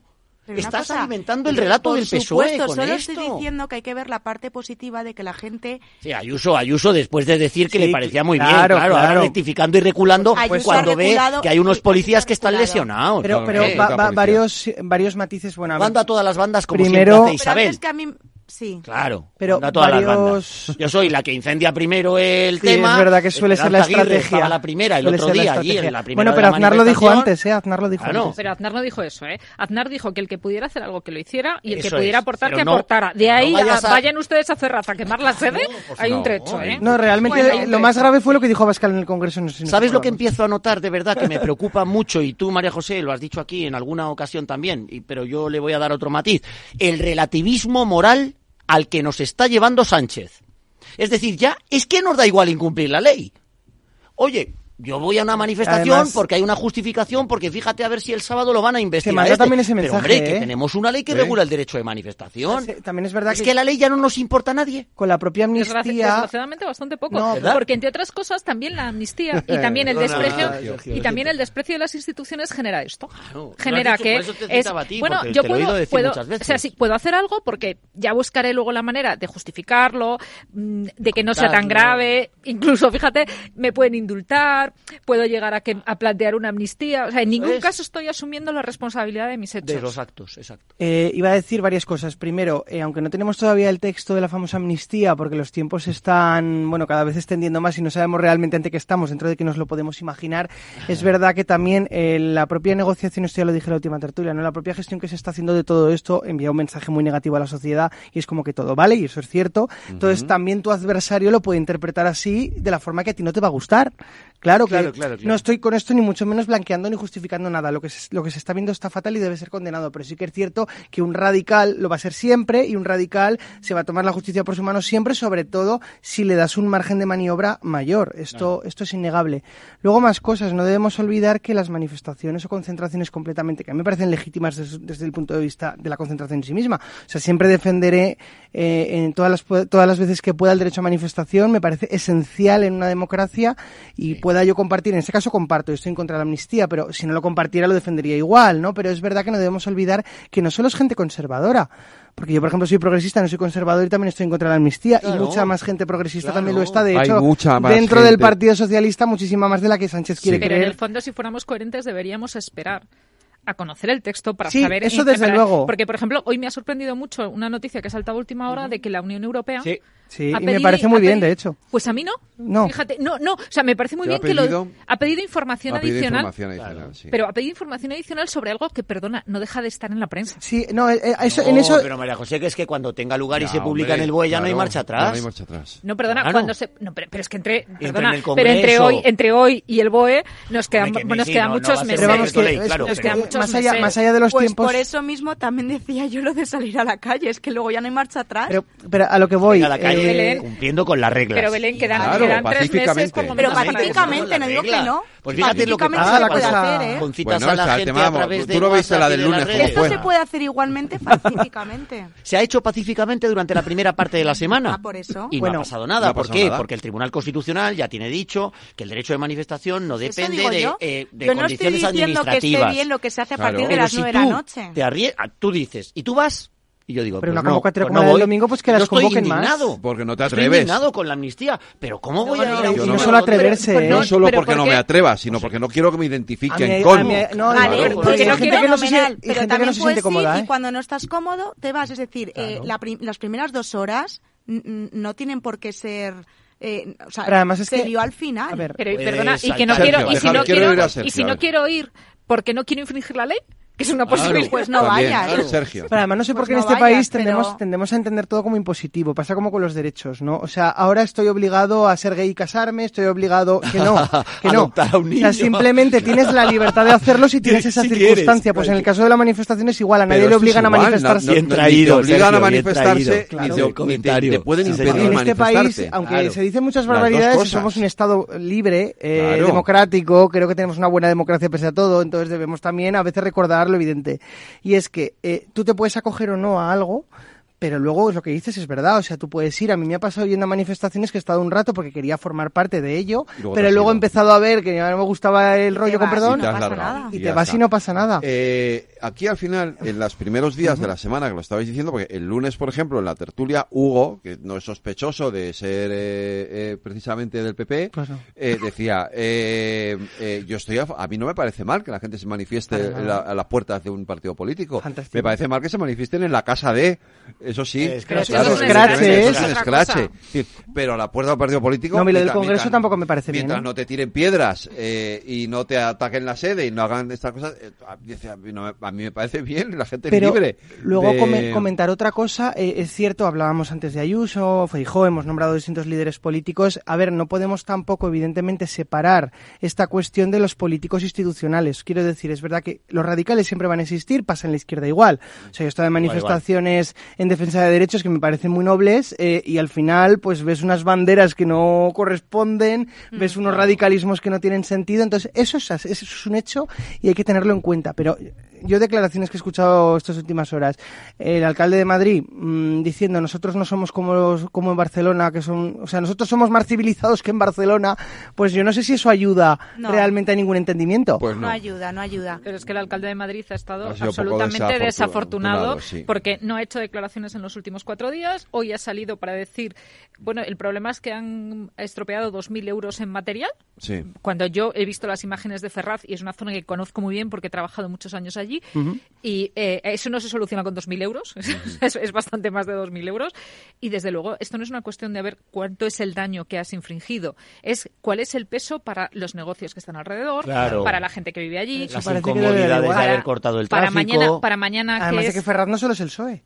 Eso tampoco Sí, se pero, entiende. no, no, a ver. pero además mañana es festivo y entonces mañana igual hay, hay determinada gente que no le apetece ir por esa zona por si acaso. Claro. Por ejemplo, la imagen que damos al resto del mundo, porque estamos diciendo España se tiene que posicionar como una de las potencias mundiales más Presidencia del importantes Consejo, ¿eh? en turismo cultural. Presidencia del Consejo. Nos olvidamos, Claro. sí, sí, presidencia. Claro. Eh, hay un montón de hay un montón de motivos mucho más importantes que los 2.000 euros que ha salido a cuantificar hoy Claro. Almeida. Pero sobre todo es que he puesto ese ejemplo cosas, porque... María José pasan claro, en Francia y a menudo pasan en Y Francia París porque es una sociedad muy movilizada, etcétera. Y yo cuando les veo digo, caray, me, me siento satisfecho de ser español, ¿no? Digo, Pues- pues, esto pues en yo cada mi día país les no pasa, pues ¿no? yo cada Estas día les más que quieres que te No, diga. pero es verdad, no, a mí me gusta lo- en mi lo- país y lo- en mi ciudad y la verdad es que no me gusta nada. No, pero eh, eh, he cogido esa frase no, no, no con ánimo de nada, simplemente es que me ha parecido muy significativa porque verdaderamente, o sea, en ningún momento convendría frases así, pero sobre todo en este momento verdaderamente Almeida, que igual sí, eh, que lo desconozco, gana algo enfrentando a Madrid y Barcelona otra vez, y a Barcelona y Madrid, no, y entrar no, otra vez en la misma pero- dinámica. pero yo creo- que si los catalanes mejor, los catalanes peor, No, que siempre creo es lo mismo. Bueno, y sobre todo disculpando la acción de Vox. No, Esto pero es una acción de Vox. Claro, pero ahí Sea, estaba, ahí estaba en el modelo de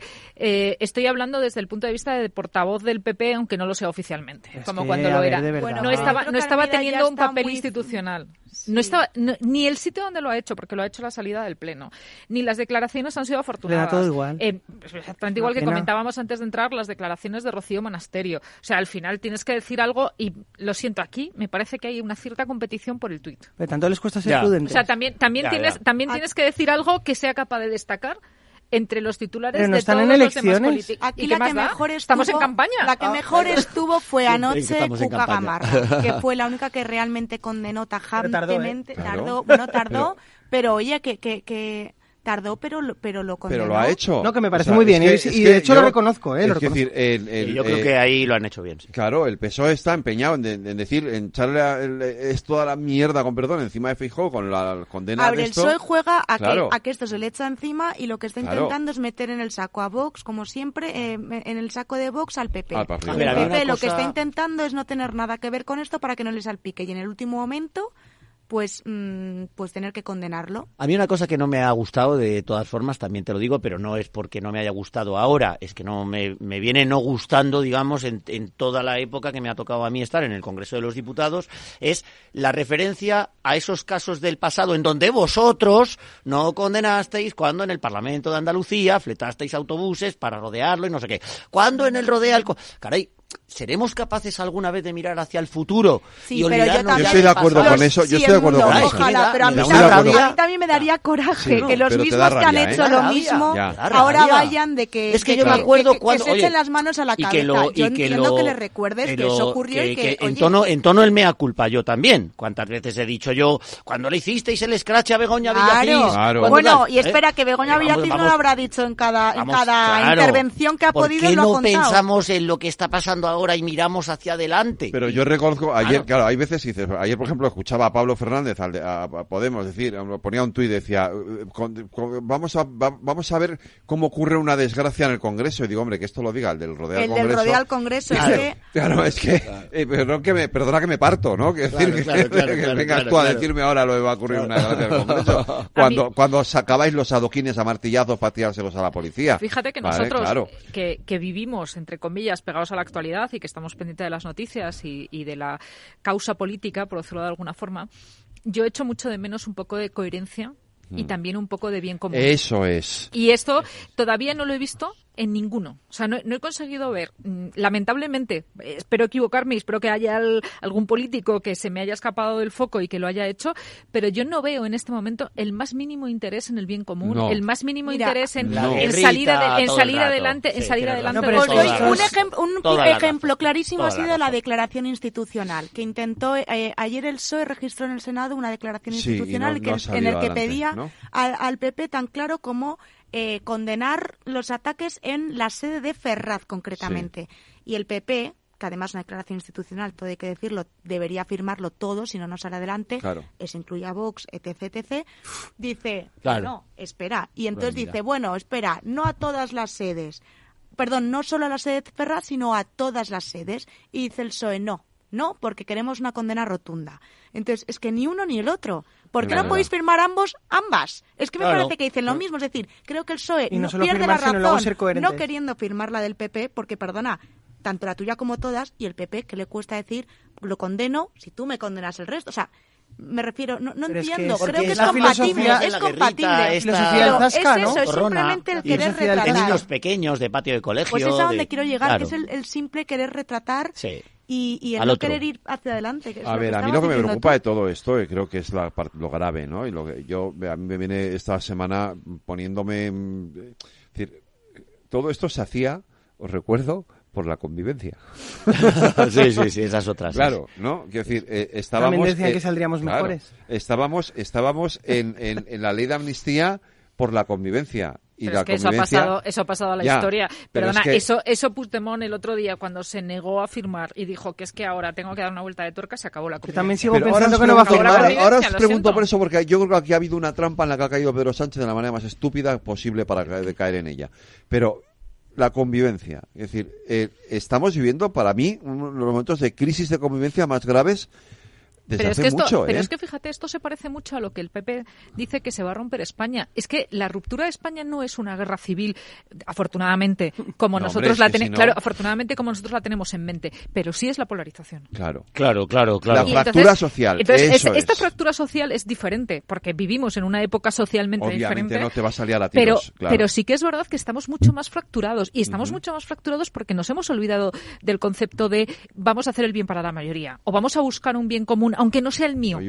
aunque no sea el mío, pero, que sea algo que beneficie a una mayoría, que o que al menos nos proporcione una mínima satisfacción a todos. No vamos a estar todos plenamente satisfechos, eso es imposible, pero vamos a buscar una solución en la que nos podamos sentir todos cómodos. Es que se ha instaurado la idea de no solo tengo que estar cómodo yo, sino además el otro tiene que estar incómodo. Sí, porque sí, porque viene de las dos partes. No, pero porque están cómodos cuando el otro está incómodo. Pero además, incomodidad. Pero además eso, o sea, no solo es que yo tenga algo o, haya obtenido algo, algo que puede ser socialmente bueno, sino es necesario que la otra parte tenga el, el, marchamo, el marchamo de perdedor. es que en esto he ganado yo. Y ahí es donde tenemos el problema, porque si alguien pierde, perdemos de medio pelo al final. Mira, no, esto, existe el concepto de Claro, esto que estás diciendo, lo de la convivencia, Federico, eh, yo, lo he dicho en, esta misma tertulia, ¿no? Y es, estamos haciendo la ley de la amnistía para eh, coser las heridas, cicatrizar esas quiebras que hubo en Cataluña, en donde las familias se deshicieron, las pandillas de amigos no hablaban, los independentistas con los constitucionalistas, y por eso llegamos nosotros ahora, dice el relato oficial de Moncloa, eh, con la aguja y el hilo, a coser esas heridas. Y yo decía, y yo decía, en mis declaraciones decía, pues a mí me parece que van a crear, claro. van a, pueden, puede ser, puede ser, que puede cosan aquellas heridas, pero a lo mejor de, de, la frontera de Cataluña para este lado van a crear unas heridas tremendas. Y yo pensaba, no, no será. Yo lo decía, pero luego pensaba, va, no será porque al final como que parece que a todo el mundo nos da un poco igual todo, como ya están descontados los indultos, ahora la gente se va a comer la amnistía. Yo estaba absolutamente escandalizado con lo de la amnistía. Y me da pena tener razón. Es que lo has dicho tú Mm, no se van a curar. Las, las, las, heridas, las fracturas de los amigos, de las familias en Cataluña y se van a abrir en el resto de España nuevas heridas, nuevas confrontaciones como consecuencia de la polarización. Nos llevan a una situación absolutamente de, de mm, no voy a decir de guerra civil porque es muy exagerado, no vamos a salir a la calle con armas a pegarnos tiros, pero a enfadarnos los unos con los otros porque pensamos diferente cuando nosotros nos vamos a tomar las cervezas del domingo con una persona que dirá que sea la amnistía o que no, o no sé qué, o pensará distinto que nosotros, al final van a fracturarnos precisamente. Claro, como pasó en Cataluña. Como pasó en Cataluña. Como pasó en Cataluña. Claro, van a extender el virus tóxico. Eso es el de la, concepto de romper España. No en, el sentido, no en el sentido, insisto, en el sentido bélico de la palabra, como lo podemos entender, pero sí en el sentido de eh, estamos generando unos bandos, y además unos bandos extremistas, que no aportan nada. Porque, y, porque Madrid no lo habíamos visto nunca. Realmente que fuera de Cataluña problema, esto no existía. Pero realmente el problema es, es que se conceda o no se conceda la amnistía, y vamos a ver en qué términos, en cualquier caso, no ha conseguido que eso genere un clima mejor. Claro. O sea, eh, lo hagas en los términos en los que lo hagas, quería, ahora mismo no, no, hay, no, hay ninguna solución. Pero es que no era un, el objetivo nunca fue eh, un mejor clima, nunca lo fue. Ese es el problema. Lo, lo que se le ha ido si el objetivo de madre, son siete votos. Bueno, se le ha ido... claro, el objetivo son siete votos, pero bueno, estamos pero que te un decir que analizando se le ha ido... el relato. Claro, ha ido de madre, claro, claro, sí, pero que se le ha ido de madre porque lejos de lo, lo, que ha hecho es crispar mucho, que yo creo que eso no lo tenía tan en cuenta. O sea, su idea a lo mejor era los siete votos y decir que va por la convivencia, enfadar un poquito y seguir para adelante, y, y igual que, que con pase, el Código sí, Penal. Pero es que hace igual, igual, igual, y con los indultos. Pero es que hace tres meses y medio que hemos votado y no tenemos gobierno. Es que ha pasado mucho tiempo, es que hace tres meses y medio que hemos votado y no tenemos gobierno. Y, llevamos, y llevamos oyendo que, eh, que es para el, por el bien, porque vamos a hacer el bien común, porque vamos a hacer no sé qué, y cuando lo que en realidad está traspasando el relato es pues Puigdemont está haciendo lo que le da la gana. Entonces ahora está haciendo... Voy no a creo, creo que el problema es entonces, que la ah, negociación se les ha alargado demasiado. Ellos llegan a hacerlo. No, se les ha, le ha alargado, pero, se lo ha alargado Puigdemont sí, porque está encantado. En general que se les ha alargado. Esto los llegan a hacer en el minuto uno pero, pero Belén, pero no te, ha caído ¿No os parece entonces muy bisueño, muy ingenuo alguien tan, tan sabio en la negociación, lo digo por experiencia personal, como. Félix Bolaños, que haya caído en esta trampa? Porque el primer día los eh, analistas políticos decían, ojo, que Junts per Cataluña siempre estira hasta el final. Que sí, que sí. Que siempre llega a negociaciones de última y hora. Dice que es la y entonces llega que y cierra primero el acuerdo con Esquerra. Yo cuando vi aquello dije, bueno, menudo ataque de cuernos le va a entrar a, a, a Puigdemont. Es sorpresa, ¿eh? Las caído, gaunas. Han caído en una trampa. Yo creo, yo creo que estoy de acuerdo con Federico. Clarísima, porque yo creo que fueron muy rápido a cerrar el acuerdo con Esquerra, pensando que eso ya eh, dejaba todo atado y bien atado y ya cerraban el acuerdo con Junts y ha llegado Puigdemont y ha dicho, eh, no, Espérate, ahora voy yo. Claro, pero Esquerra... Y, yo y voy, no, y voy yo y yo soy el protagonista, que claro, es lo que claro. se les ha olvidado. Que está, que está encantado. Y esto? Pero... O sea, es que está feliz. ya veremos no, Esquerra si va que... a comerse el tema de Borras y compañía, ¿eh? No quieren, en Porque Esquerra ha dicho que él en temas de corrupción no de corrupción va a dar su brazo fuera, a torcer, Eso está fuera o sea, del procés. Claro, claro, eso está, está objetivamente fuera del procés. Y, y Belén, o sea, que... la semana pasada, tú lo sabes también como yo, estaban vendiendo la, la investidura para este, para, mañana para, hoy. Para hoy, para hoy. Mañana. Para hoy. Porque estaba hecho ya. Bueno, y todos, y pronto, estamos, todos claro. estamos pendientes de si mañana se trabaja o no, también os diré, ¿eh? Y perdona. No por investidura, pero todos estamos pendientes de si mañana hay pacto, El marrón, qué gusto si haber sábado, vuelto a la abogacía del Estado. Si el sábado, el marrón. Como están habilitados yo no trabajo. el sábado y el domingo, pues si a lo mejor hay sí, yo sí trabajo. El marrón que se está comiendo Santos Cerdán en sí, un hotel en Bruselas, sí, es que... haciendo el ridículo más espantoso que hoy, se haya podido hacer en la vida. Hoy de broma, no hoy, de, pena, ¿eh? hoy de, chiste de broma, una amiga no. mía decía, solidaridad con Santos tantos. Pero fíjate que volvemos a, volvemos a, a retomar el tema del bien común. Es que es pa, pensamos que estamos negociando con alguien al que le interesa el bien de España. No. Y a Puigdemont no le interesa el ¿eh? bien de España. Pero tampoco el de Cataluña, ¿eh? Pero tampoco no, no, el de Cataluña. Eh, no le interesa el bien de España ni le interesa el, bien común. Por tanto, va a estar negociando haciendo trampas. Es un trilero. Pero de hecho, si Entonces puedo estás, decir... estás, estás, negociando con un trilero y además con un trilero que sabe que es su única oportunidad. Claro. Pero además, a mí me llama poderosamente la atención. Y Pedro eh, Sánchez la última también. Claro, pero es que. Haya elecciones elecciones a ver quién va a votarle, ya sabiendo pues que... fíjate Pero todavía te planteas que, puede haber elecciones. Todavía te planteas esa posibilidad. Yo, también, lo pienso. Pues de. No. de hecho creo que yo puede haber sorpresas. ¿eh? Yo creo que Sánchez se la puede jugar ya. O sea, ya, ya es Están los dos entre la espada y la pared. Habrá tanto cosas Puigdemont como que, Sánchez. bueno, no lo sé, pero vamos que yo, sí que... Yo fíjate que creo que todavía Sánchez tiene una salida digna. La misma que lleva Federico. Yo también la- varias- es que yo también la lleva pienso. varias semanas defendiendo a Federico y es, mire, Ahora ya la veo difícil. este Federico. Yo, no, yo- no, es nuestro Federico. ¿Qué Federico? Yo al Nuestro principio, Federico. yo al principio, Quevedo. yo al El señor principio- Quevedo. Es que todo hay que decirlo, porque yo te veo señalar, pero oye, No, no, nuestro, Federico, perdón. Yo al principio sostenía eso, que, que, él, que él podía jugar a la carta de voy a intentarlo y si no sale, Cuadraría pues con digo, su- digo, que cuadraría aquí con su no forma de ser, ¿eh? Sí, pero ya lo has pactado A mí lo- no, la pero una cosa, a mí Y lo no, sí, pero es que, pero el problema no es la amnistía, es que la amnistía ya nos la Bueno, hemos nos comido. nos bastan lo, las que estás, lo que estás diciendo es, oiga, yo no podía pasar por el tema de la corrupción. Ya. O sea, tiene- sigues teniendo una salida que es, he hecho todo Sí, lo que he podido. La He tiene llegado, complicada he ya, llegado ¿eh? hasta adelante. Ya no la Eh, tiene eh, tan fácil.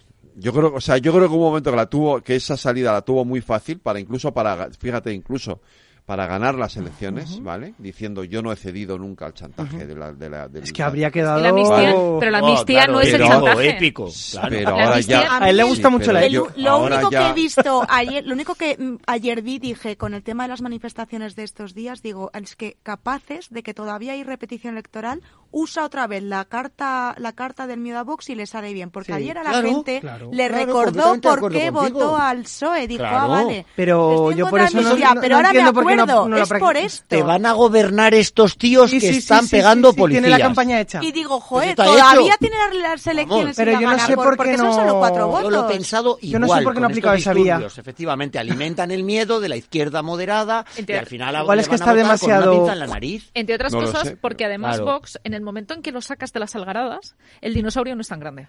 Claro que no. Tienen que gritar y hacer ruido. Claro, entonces cuando realmente te tú, vote chapote cuando, y toda cuando de realmente España tú sacas, cristiana y no le- musulmana le, y- quitas a Claro. Vox, le quitas a Vox el ruido, le quitas a. Vox las, Sí. eh, el, no voy a la pancarta de la eh, de la violencia eh, feminista o de la violencia machista en Claro. este caso, eh, no voy a aprobar no sé qué.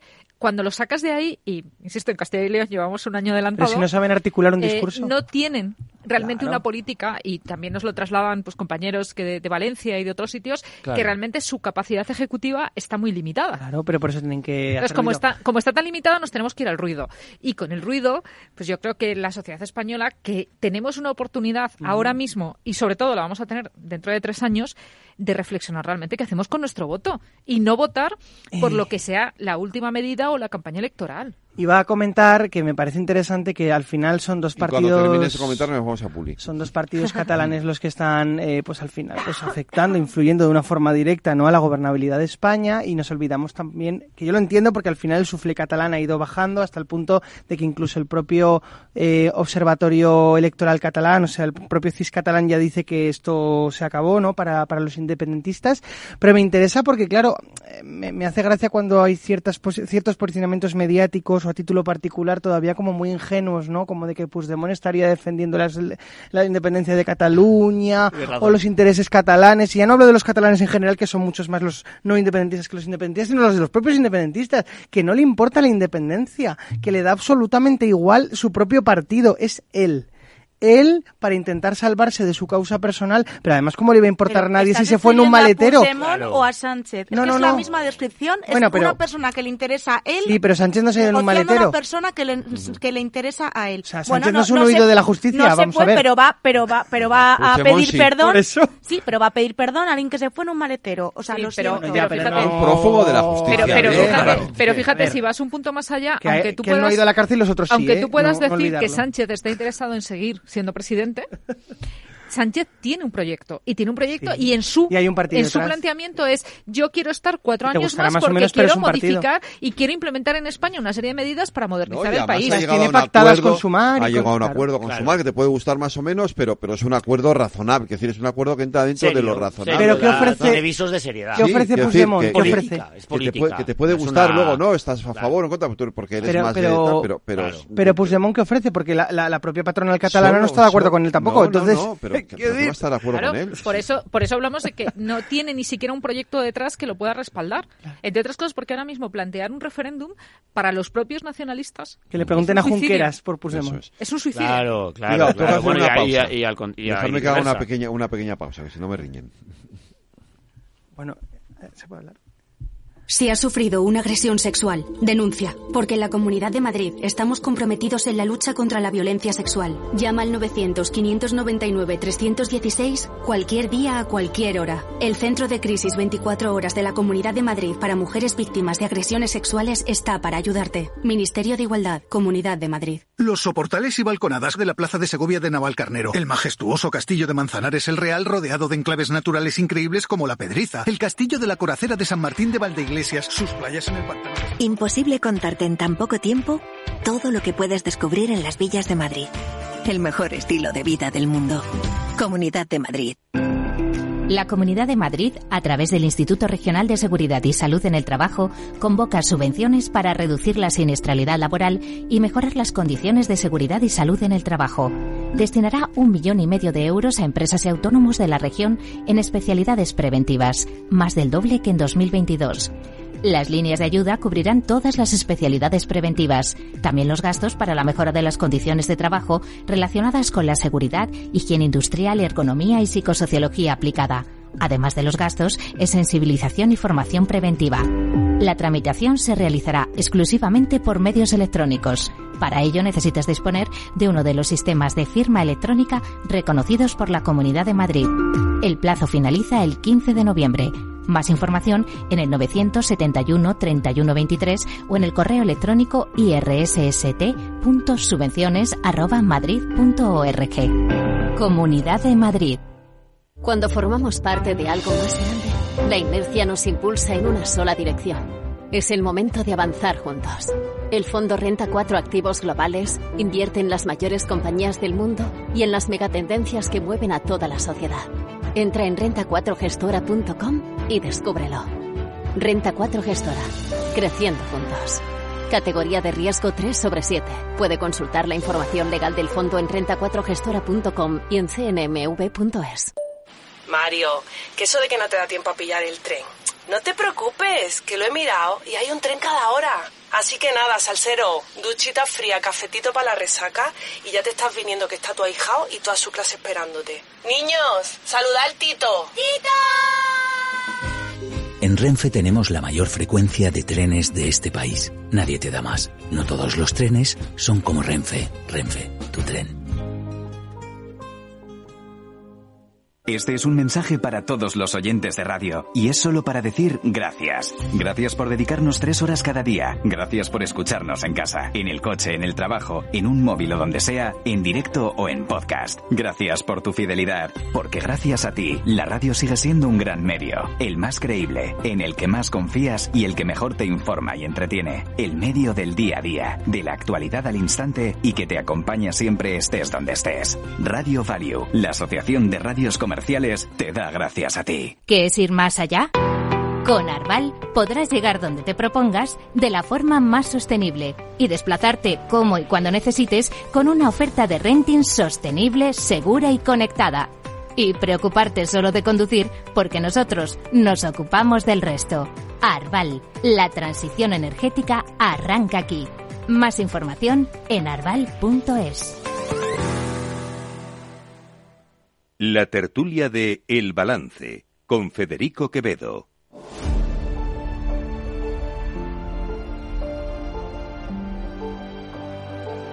Bueno, insistimos en este asunto eh, porque ya está en todos los medios eh, esa carta que ha remitido la Unión Europea. La Comisión Europea pide al Gobierno información detallada sobre la ley de amnistía que genera serias preocupaciones. El comisario Didier Reinders remite una carta a los ministros Bolaños y a la ministra Job en la que solicita explicaciones sobre el alcance personal, material y temporal de la norma que se está negociando. Ya lo venía diciendo, ¿eh? La, última vez que le preguntaron, cuando estuvo aquí en España, dijo eh, algo así como, mire, eh, todos sabemos que el derecho penal es competencia de los Estados soberanos y que la Unión Europea no tiene competencia sobre este tema. Pero ojo, no se puede hacer cualquier cosa.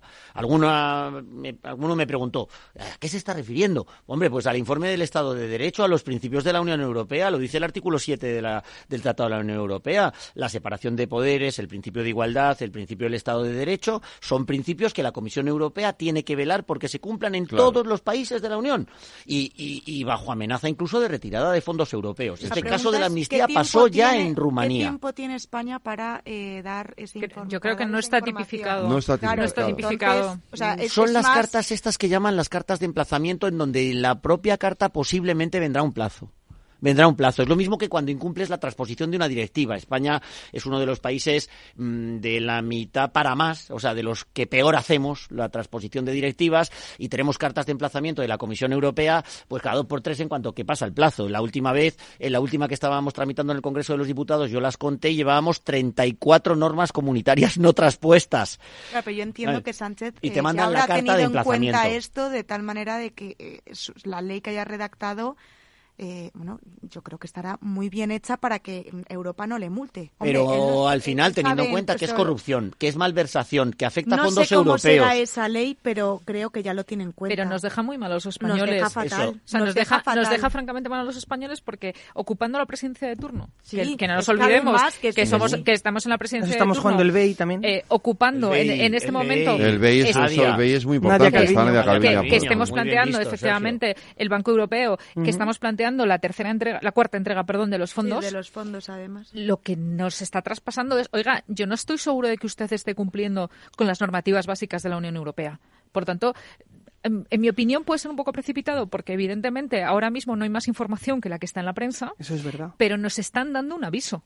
Pero y nos están dando un aviso eh, en el que España no sale bien para A ver, el Yo me alegro porque es un motivo más de presión para que todos los ciudadanos conozcamos en qué consiste esto, que tenemos derecho. Claro. Pero por otro lado, efectivamente, es muy el caso de Rumanía, el caso de Rumanía 2019 con otra composición de la Unión Europea, pero vamos, no veo yo a Reinders más suave que la anterior composición de la Unión Europea, sino al contrario, incluso le veo más enérgico, fue del mismo tenor.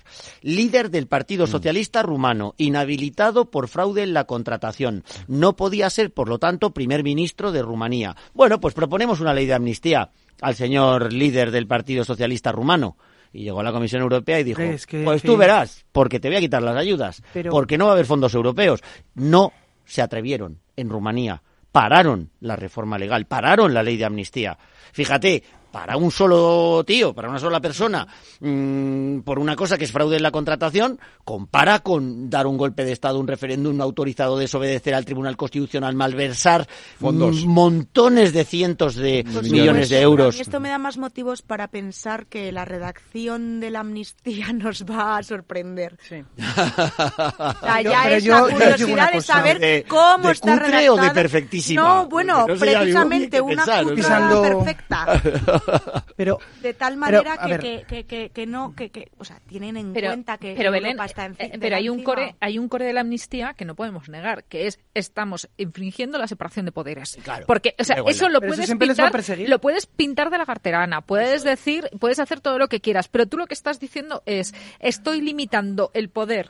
O sea estoy limitando la capacidad de uno de los poderes del Estado que en este caso es el judicial para perseguir delitos que están al menos iniciados. O sea, todavía no hay no hay nadie juzgado en firme, pero al menos están iniciados. Y como estábamos hablando y como estábamos hablando al principio, con severos indicios. Pero ya por decirte con una imagen de alguien que se está que se está cargando una farola. Yo reconozco una cosa porque además lo he dicho en este programa en varias ocasiones que bueno, a mí es verdad que me ha pillado con el pie cambiado porque yo era de los que hasta el último momento sostenía que pensaba que no iba a pasar y es cierto que seguimos sin ver el documento, por tanto, volvemos con las suposiciones, pero sabemos algo. Sabemos cosas, se han visto sí, cosas. Pero, es que la amnistía por definición es inhabilitar la capacidad del Sí, pero que no se ha aprobado todavía, eso voy. Pero lo que te quiero lo que quiero decir es que a mí personalmente como progresista me decepciona profundamente, pero no solo es que me decepciona a mí a título personal, que eso es menos importante, porque eso al final me afecta solo a mí, sino que os reconozco que me sorprende, porque es verdad que Sánchez puede gustar más o menos, eh, no tienes, por supuesto, obligación de votarle, ni mucho menos. Eh, hay mucha gente que no le gusta, fantástico, hay otra gente que no le gusta Feijo, bien. Pero la cuestión es que yo creo que es poco inteligente para la inteligencia que ha demostrado en otras circunstancias, porque es muy mm. estratega, o al menos había demostrado ciertas capacidades de estrategia, audacia, reconocida incluso por los adversarios. entonces, ¿qué pasa? Aquí juega con, con una cuestión, entiendo yo, ¿eh? aquí juega con un elemento que, que, que actúa en su contra, ¿vale? Que es, eh, la primero, la necesidad de esos siete escaños. Sin esos siete escaños no va a ningún lado. Hombre, es que Sánchez no ha cambiado. Es el mismo de siempre, solo que con necesita siete escaños. Y luego, y luego los tiempos. Quiero decir, cuando, cuando, cuando la moción de censura eh, fue en un día. Quiero decir, eh, con lo cual no dio tiempo a, plantear a plantear nada. Simplemente era, él presentó la moción de censura y era ¿Sí o, no? sí y, o no. y empezaban a correr los tiempos. Claro, y claro, y entonces eh, eh, y, tuvieron que apoyarla, porque era todos contra, contra el PP. Pero están pasando cosas que están muy mal. Claro, ahora ya no, aquí ha habido mucho tiempo para tomar decisiones, para plantearse las cosas, entonces claro, eh, y, ya, ya, entonces no tenías a Puigdemont en el, en el, como parte esencial para, el, para este asunto y ahora sí. Pero además es que están pasando cosas que están muy mal, más allá de la más grave para mí, que es la amnistía en sí misma. O sea, está paralizado el Parlamento porque lo está, lleva tiempo paralizado. Sánchez bueno, debería. no existe el Parlamento. se supone que somos un país eh, con una democracia parlamentaria y que se supone. El Congreso. El Congreso. Claro. sí. que está Sí, menos mal que ha habido, una, que ha habido por lo menos una Pero quiero decir, el Congreso de los Diputados está muy paralizado y es cierto que al final, eh, pues hombre, es el poder más vinculante que tenemos en el, en el Poder Legislativo. Entonces, es cierto que él no solo es que debería estar activo, sino que él debería dar la cara y explicar las cosas en la casa de todos, que es el Congreso de los Diputados. Mm. No solo en actos que son al final políticos, ¿no?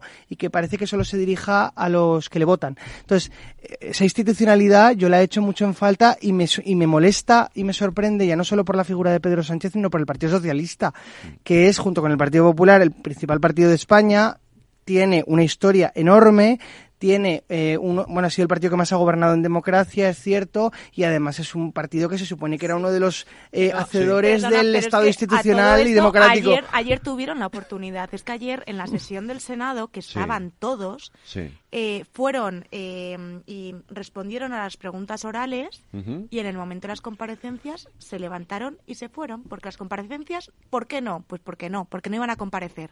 Pero es que es que estaban ahí que es que estuvieron toda la sesión respondiendo a las preguntas orales y en el momento de la comparecencia dijeron que perdona, como no era pero es que en el momento en el momento de claro, claro, no tenían por qué. pero en el momento de la comparecencia el problema es cuando no tienes nada que responder. Y aquí no tienen nada que responder ahora mismo.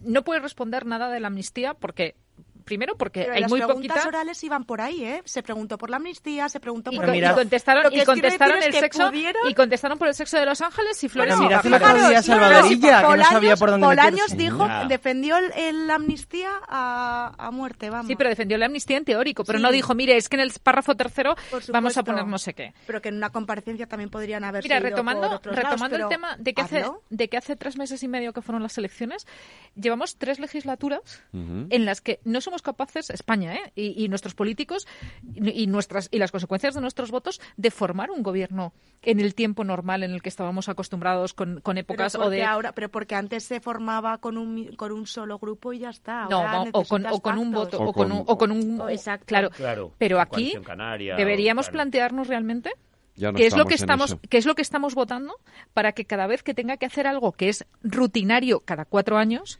estemos medio no año apelando al perdiendo. útil que es lo que siempre no, no lo que estoy lo que estoy planteando es qué estamos haciendo porque cada vez que tengamos ahora mismo nos estamos dando cuenta de que cada vez que tenemos que cambiar de gobierno porque cada cuatro años o porque se convocan las elecciones tenemos medio año de paro. Bueno, se decía que el o sea, medio año de parón administrativo y judicial. Bueno, yo tengo mis dudas de que, esto esté beneficiando al bipartidismo, desde luego, porque... Mm, eh, también. Sí, el bipartidismo tendría muchos efectos, pero algunas cosas no las tenía. De... Claro, pero, yo esta situación no creo que esté pero beneficiando también, Pero también estás beneficiando, fíjate, a los nacionalismos, porque estás diciendo, ostras, es que si retomamos, por ejemplo, la idea de Soria existe, o de Teruel existe, o de Soria ya, perdón, Soria ya o Teruel existe, pues oye, yo no sé si voy a sacar algo, pero como sea decisivo, me voy a forrar.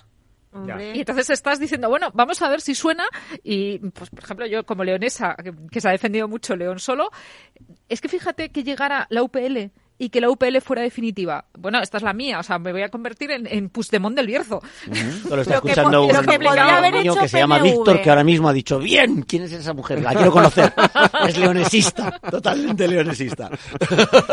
no, pero fíjate, Edmundo, si, si, si ahora hubiera elecciones eh, eh, yo, yo, o sea, yo creo que ahora eh, el PSOE tendría pasaría un, bache importante y yo creo que hay una parte del electorado, ese electorado de centro, centro izquierda, mm. que ahora mismo, eh, si hubiera una opción eh, como ciudadanos, eh, la va a ver, la va a ver, tranquilos. Ah, por eso, si hubiera una opción como Ciudadanos, eh, ese, no, pero yo estoy seguro, ese electorado se iría, o sea, sin duda. Claro, pero que, yo también lo, pero que, fuera centro de verdad. Pero qué opciones, centro de verdad, capaz de, poder pero qué opciones, mira, el otro día, ayer, ayer antes, antes de ayer en concreto estaba hablando con, con Álvaro y estaba pensando, o sea, me, me estaba transmitiendo, ¿qué hago cuando el PSOE me está obligando a votar a quien no quiero votar? Ya. O sea, ¿qué pasa con un montón de gente que por sus ideas políticas podría votar, podría votar al PSOE o a Ciudadanos, a un partido de centro? ¿Qué hago? Porque ahora mismo están haciendo algo que me pues impide no votar. abstenerse. Abstenerse. Que es lo que... Abstenerte es la única Exacto. opción, Sí, pero- salvo que tengas una opción que Perdona, digas, bueno, pero- con esto me puedo identificar. perdona, Mucha pero- orfandad electoral. Sí, pero abstenerse también tiene otro coste, Sí, que claro. es no puedo, no puedo condicionar toda mi vida ni el desarrollo de cuatro años de mi país a un acto concreto que es la amnistía. Sí, sí. Y ese es un poco el, yo creo que el argumento, formas, si el votas, argumento votan por moral ti. Que está dando, que está dando eh, Pedro Sánchez, que es, oiga, es que este pago que es muy alto, pero nos va a traer Es que no tres años y medio. Es que no solo la amnistía, es que hay tanto. A mí lo del quite de la deuda, todo, o sea, lo de los 15 Y espérate, ¿eh? Es que parece que se está aceptando espérate. todo y más. Espérate, porque, Todo y más. porque en lo que está, en lo que sabemos otra o guerra. suponemos o se ha filtrado que se está planteando, se están proponiendo cosas como el reconocimiento de la nación catalana. Es que ojalá eh, sea toda claro. amnistía, es Entonces, que es yo, mucho más. yo en eso, yo Ojalá en eso, sea todo fíjate, mentira, mejor. yo en eso fíjate que sí que creo que ahí Sánchez va a ser mucho más hábil. O sea, porque hay, una, una cosa es, voy a firmar la, o sea, tengo que pactar la investidura, tiene que, tengo que pasar este trámite y luego, y aquí Edmundo lo sabe mejor que nadie, la legislatura es muy larga. Bueno, hay mucho, hay, hay muchas cosas por debajo, luego ya, venga, tú me apoyas esta, es yo que, te apoyo la otra. Ya no va a ser María tan José, decisivo Eso es. los votos Correcto. de Puigdemont. pero dejamos- Y, y son magos, ¿eh? Para hacerlo. Sí, sí, pero- sí, que eso lo con, hace que muy con bien, la sí. minoría que tenían en la anterior legislatura. Es que Sánchez no va a dejar yo, de ser no se Sánchez. cayera Sí, lo que pasa es que proyecto. Una, No. eh, una cosa, a María Jesús Montero, la ministra de pero, Hacienda. pero entonces ahí Y es ya no no, aprobada. como ya no necesito claro pero si yo ya no necesito a Vox ¿eh, y no ne- pero pero Federico si ya no necesito si ya no necesito a Vox y ya no necesito a Bildu ya no tengo los dos límites que me impiden llegar a acuerdos entonces, si resulta que el PNV no puede votar porque yo no voy a votar con Vox, pero resulta que el, el PP no puede votar porque van a votar con Bildu, vale, pero es que los solo- podemos quitar y podemos seguir trabajando. Creo que, la, creo, creo creo que la legislatura es muchísimo, pero no va a ser tan ¿eh? complicada No, como por- va a ser pero la Puigdemont solo quiere salvarse. creo, Cuando se salve ya todo igual. Muy Sí, sí. claramente, sí, sí. pues, pueda apoyar al gobierno. Básicamente yo, la, la- esto que está diciendo María José, yo también lo he pensado exactamente igual. Al final, tener en cuenta que, salvo que se trate de una ley orgánica, estamos hablando simplemente de conseguir más si es que no es. Eh, y mm, leemos el programa de Sumar, que decía antes Federico, ¿no? Un documento político serio, aunque no estemos de acuerdo con, yo no lo estoy, con muchas de las cosas que ahí se ponen. Eh, y podemos elegir o eh, espiguear, digamos, de ese programa lo más radical de izquierdas o lo menos, ¿no? Una cosa así más moderada. Hay muchas cosas en ese programa de Sumar en donde a los negociadores del Partido Socialista les va a bastar básicamente con una abstención de Junts y de PNV. Y luego otra cosa. Claro, y ya con eso sacan el número. Y luego otra cosa, más. el coste en tweets y en Claro. titulares lo tiene justamente la investidura. En el orden del día Ah, o en, no, en por lo que se, en, en muchas leyes cotidianas que se van aprobando, tampoco hay tanta idea, ni trasciende tanto a los medios de comunicación. O sea, al final pensamos, es que se han aprobado cuatro leyes. No, perdona, aquí hemos hablado de la ley del CSI, eh, de la ley de la ley identidad trans. sexual, pero no hemos sacado Yo, un montón formas, de leyes veo- cotidianas que Yo he nos están participado en la redacción y negociación durante cuatro años de 28 leyes y Bueno, la ley de- he visto ¿Titulares- y titulares 22 cuántos han salido? 22 No, pero por ejemplo, la ley de protección del menor ¿cuántos se ha aprobado. salido? La ley de protección Partido no se Popular, ¿eh? ¿no? Y, puede haber leyes claro. que se aprueben con el Partido Popular. Iba- pero yo iba- insisto, creo que es una legislatura. No, si nos tenemos que ir. Ah. No, si la legislatura va a ser divertida, complicada, pero no tanto, es lo mismo no, tener pero un no PP con tanto como 88 ahora. escaños que un PP con 137 Claro. y una mayoría Yo creo que habéis del dado, no dado una de las claves, ¿eh? Habéis dado una de las números, claves. los números son mucho más son más difíciles de, Igual gobierna más tranquilo. Bueno, no lo sé. Sergio, eh, Belén, María José, noches, gracias, gracias. a los cuatro. Gracias. Gracias, gracias.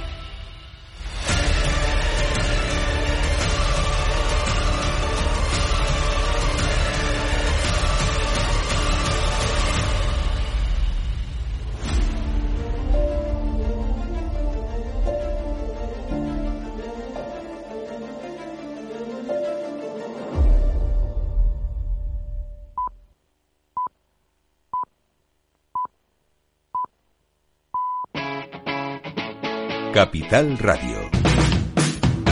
Wall Street cotiza con suaves caídas este miércoles en el, Dow Jones ah, y con ligeras subidas en el SP500 y en el Nasdaq después de que las compras del martes llevaran tanto al SP500 como al Nasdaq a registrar rachas ganadoras más largas de 2021. En esta jornada los inversores están atentos a la Reserva Federal ya que varios de sus miembros, incluido el presidente, pronuncian distintos discursos. El rebote experimentado por el mercado ha llevado a los expertos a preguntarse si supone un cambio de tendencia o se trata únicamente de un repunte propiciado por el elevado nivel de sobreventa.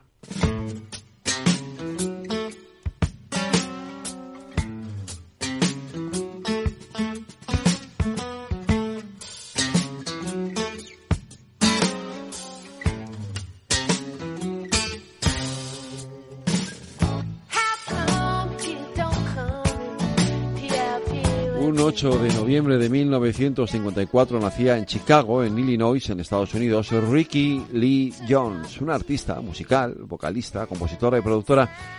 A lo largo de su carrera, Jones ha experimentado con una amplia variedad de géneros que incluyen el rock, el rhythm and blues, el pop y el jazz, y dando lugar a un estilo personal de difícil clasificación. Jones comenzó a actuar en, los, en locales de Los Ángeles en 1977.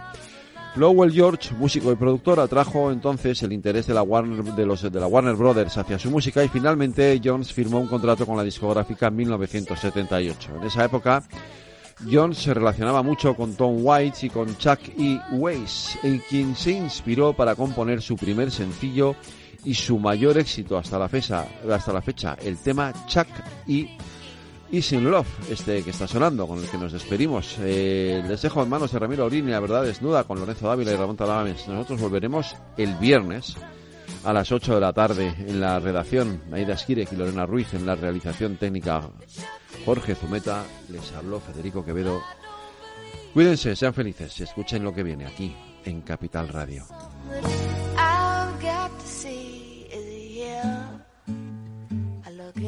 is it here? I look in the drugstore. Is it here? No, it don't come here no more. But I tell you what, I saw him. He was sitting behind us down at the penitentiary.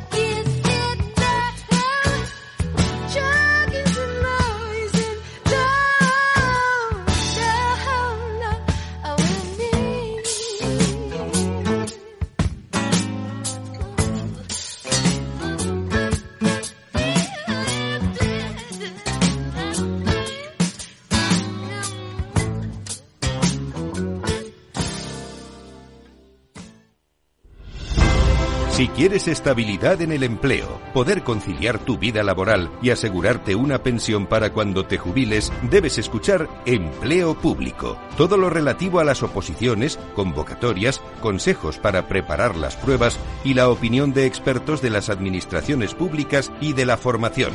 Los miércoles a la una y media de la tarde en Capital Radio tienes una cita con Empleo Público, con José Joaquín Flechoso.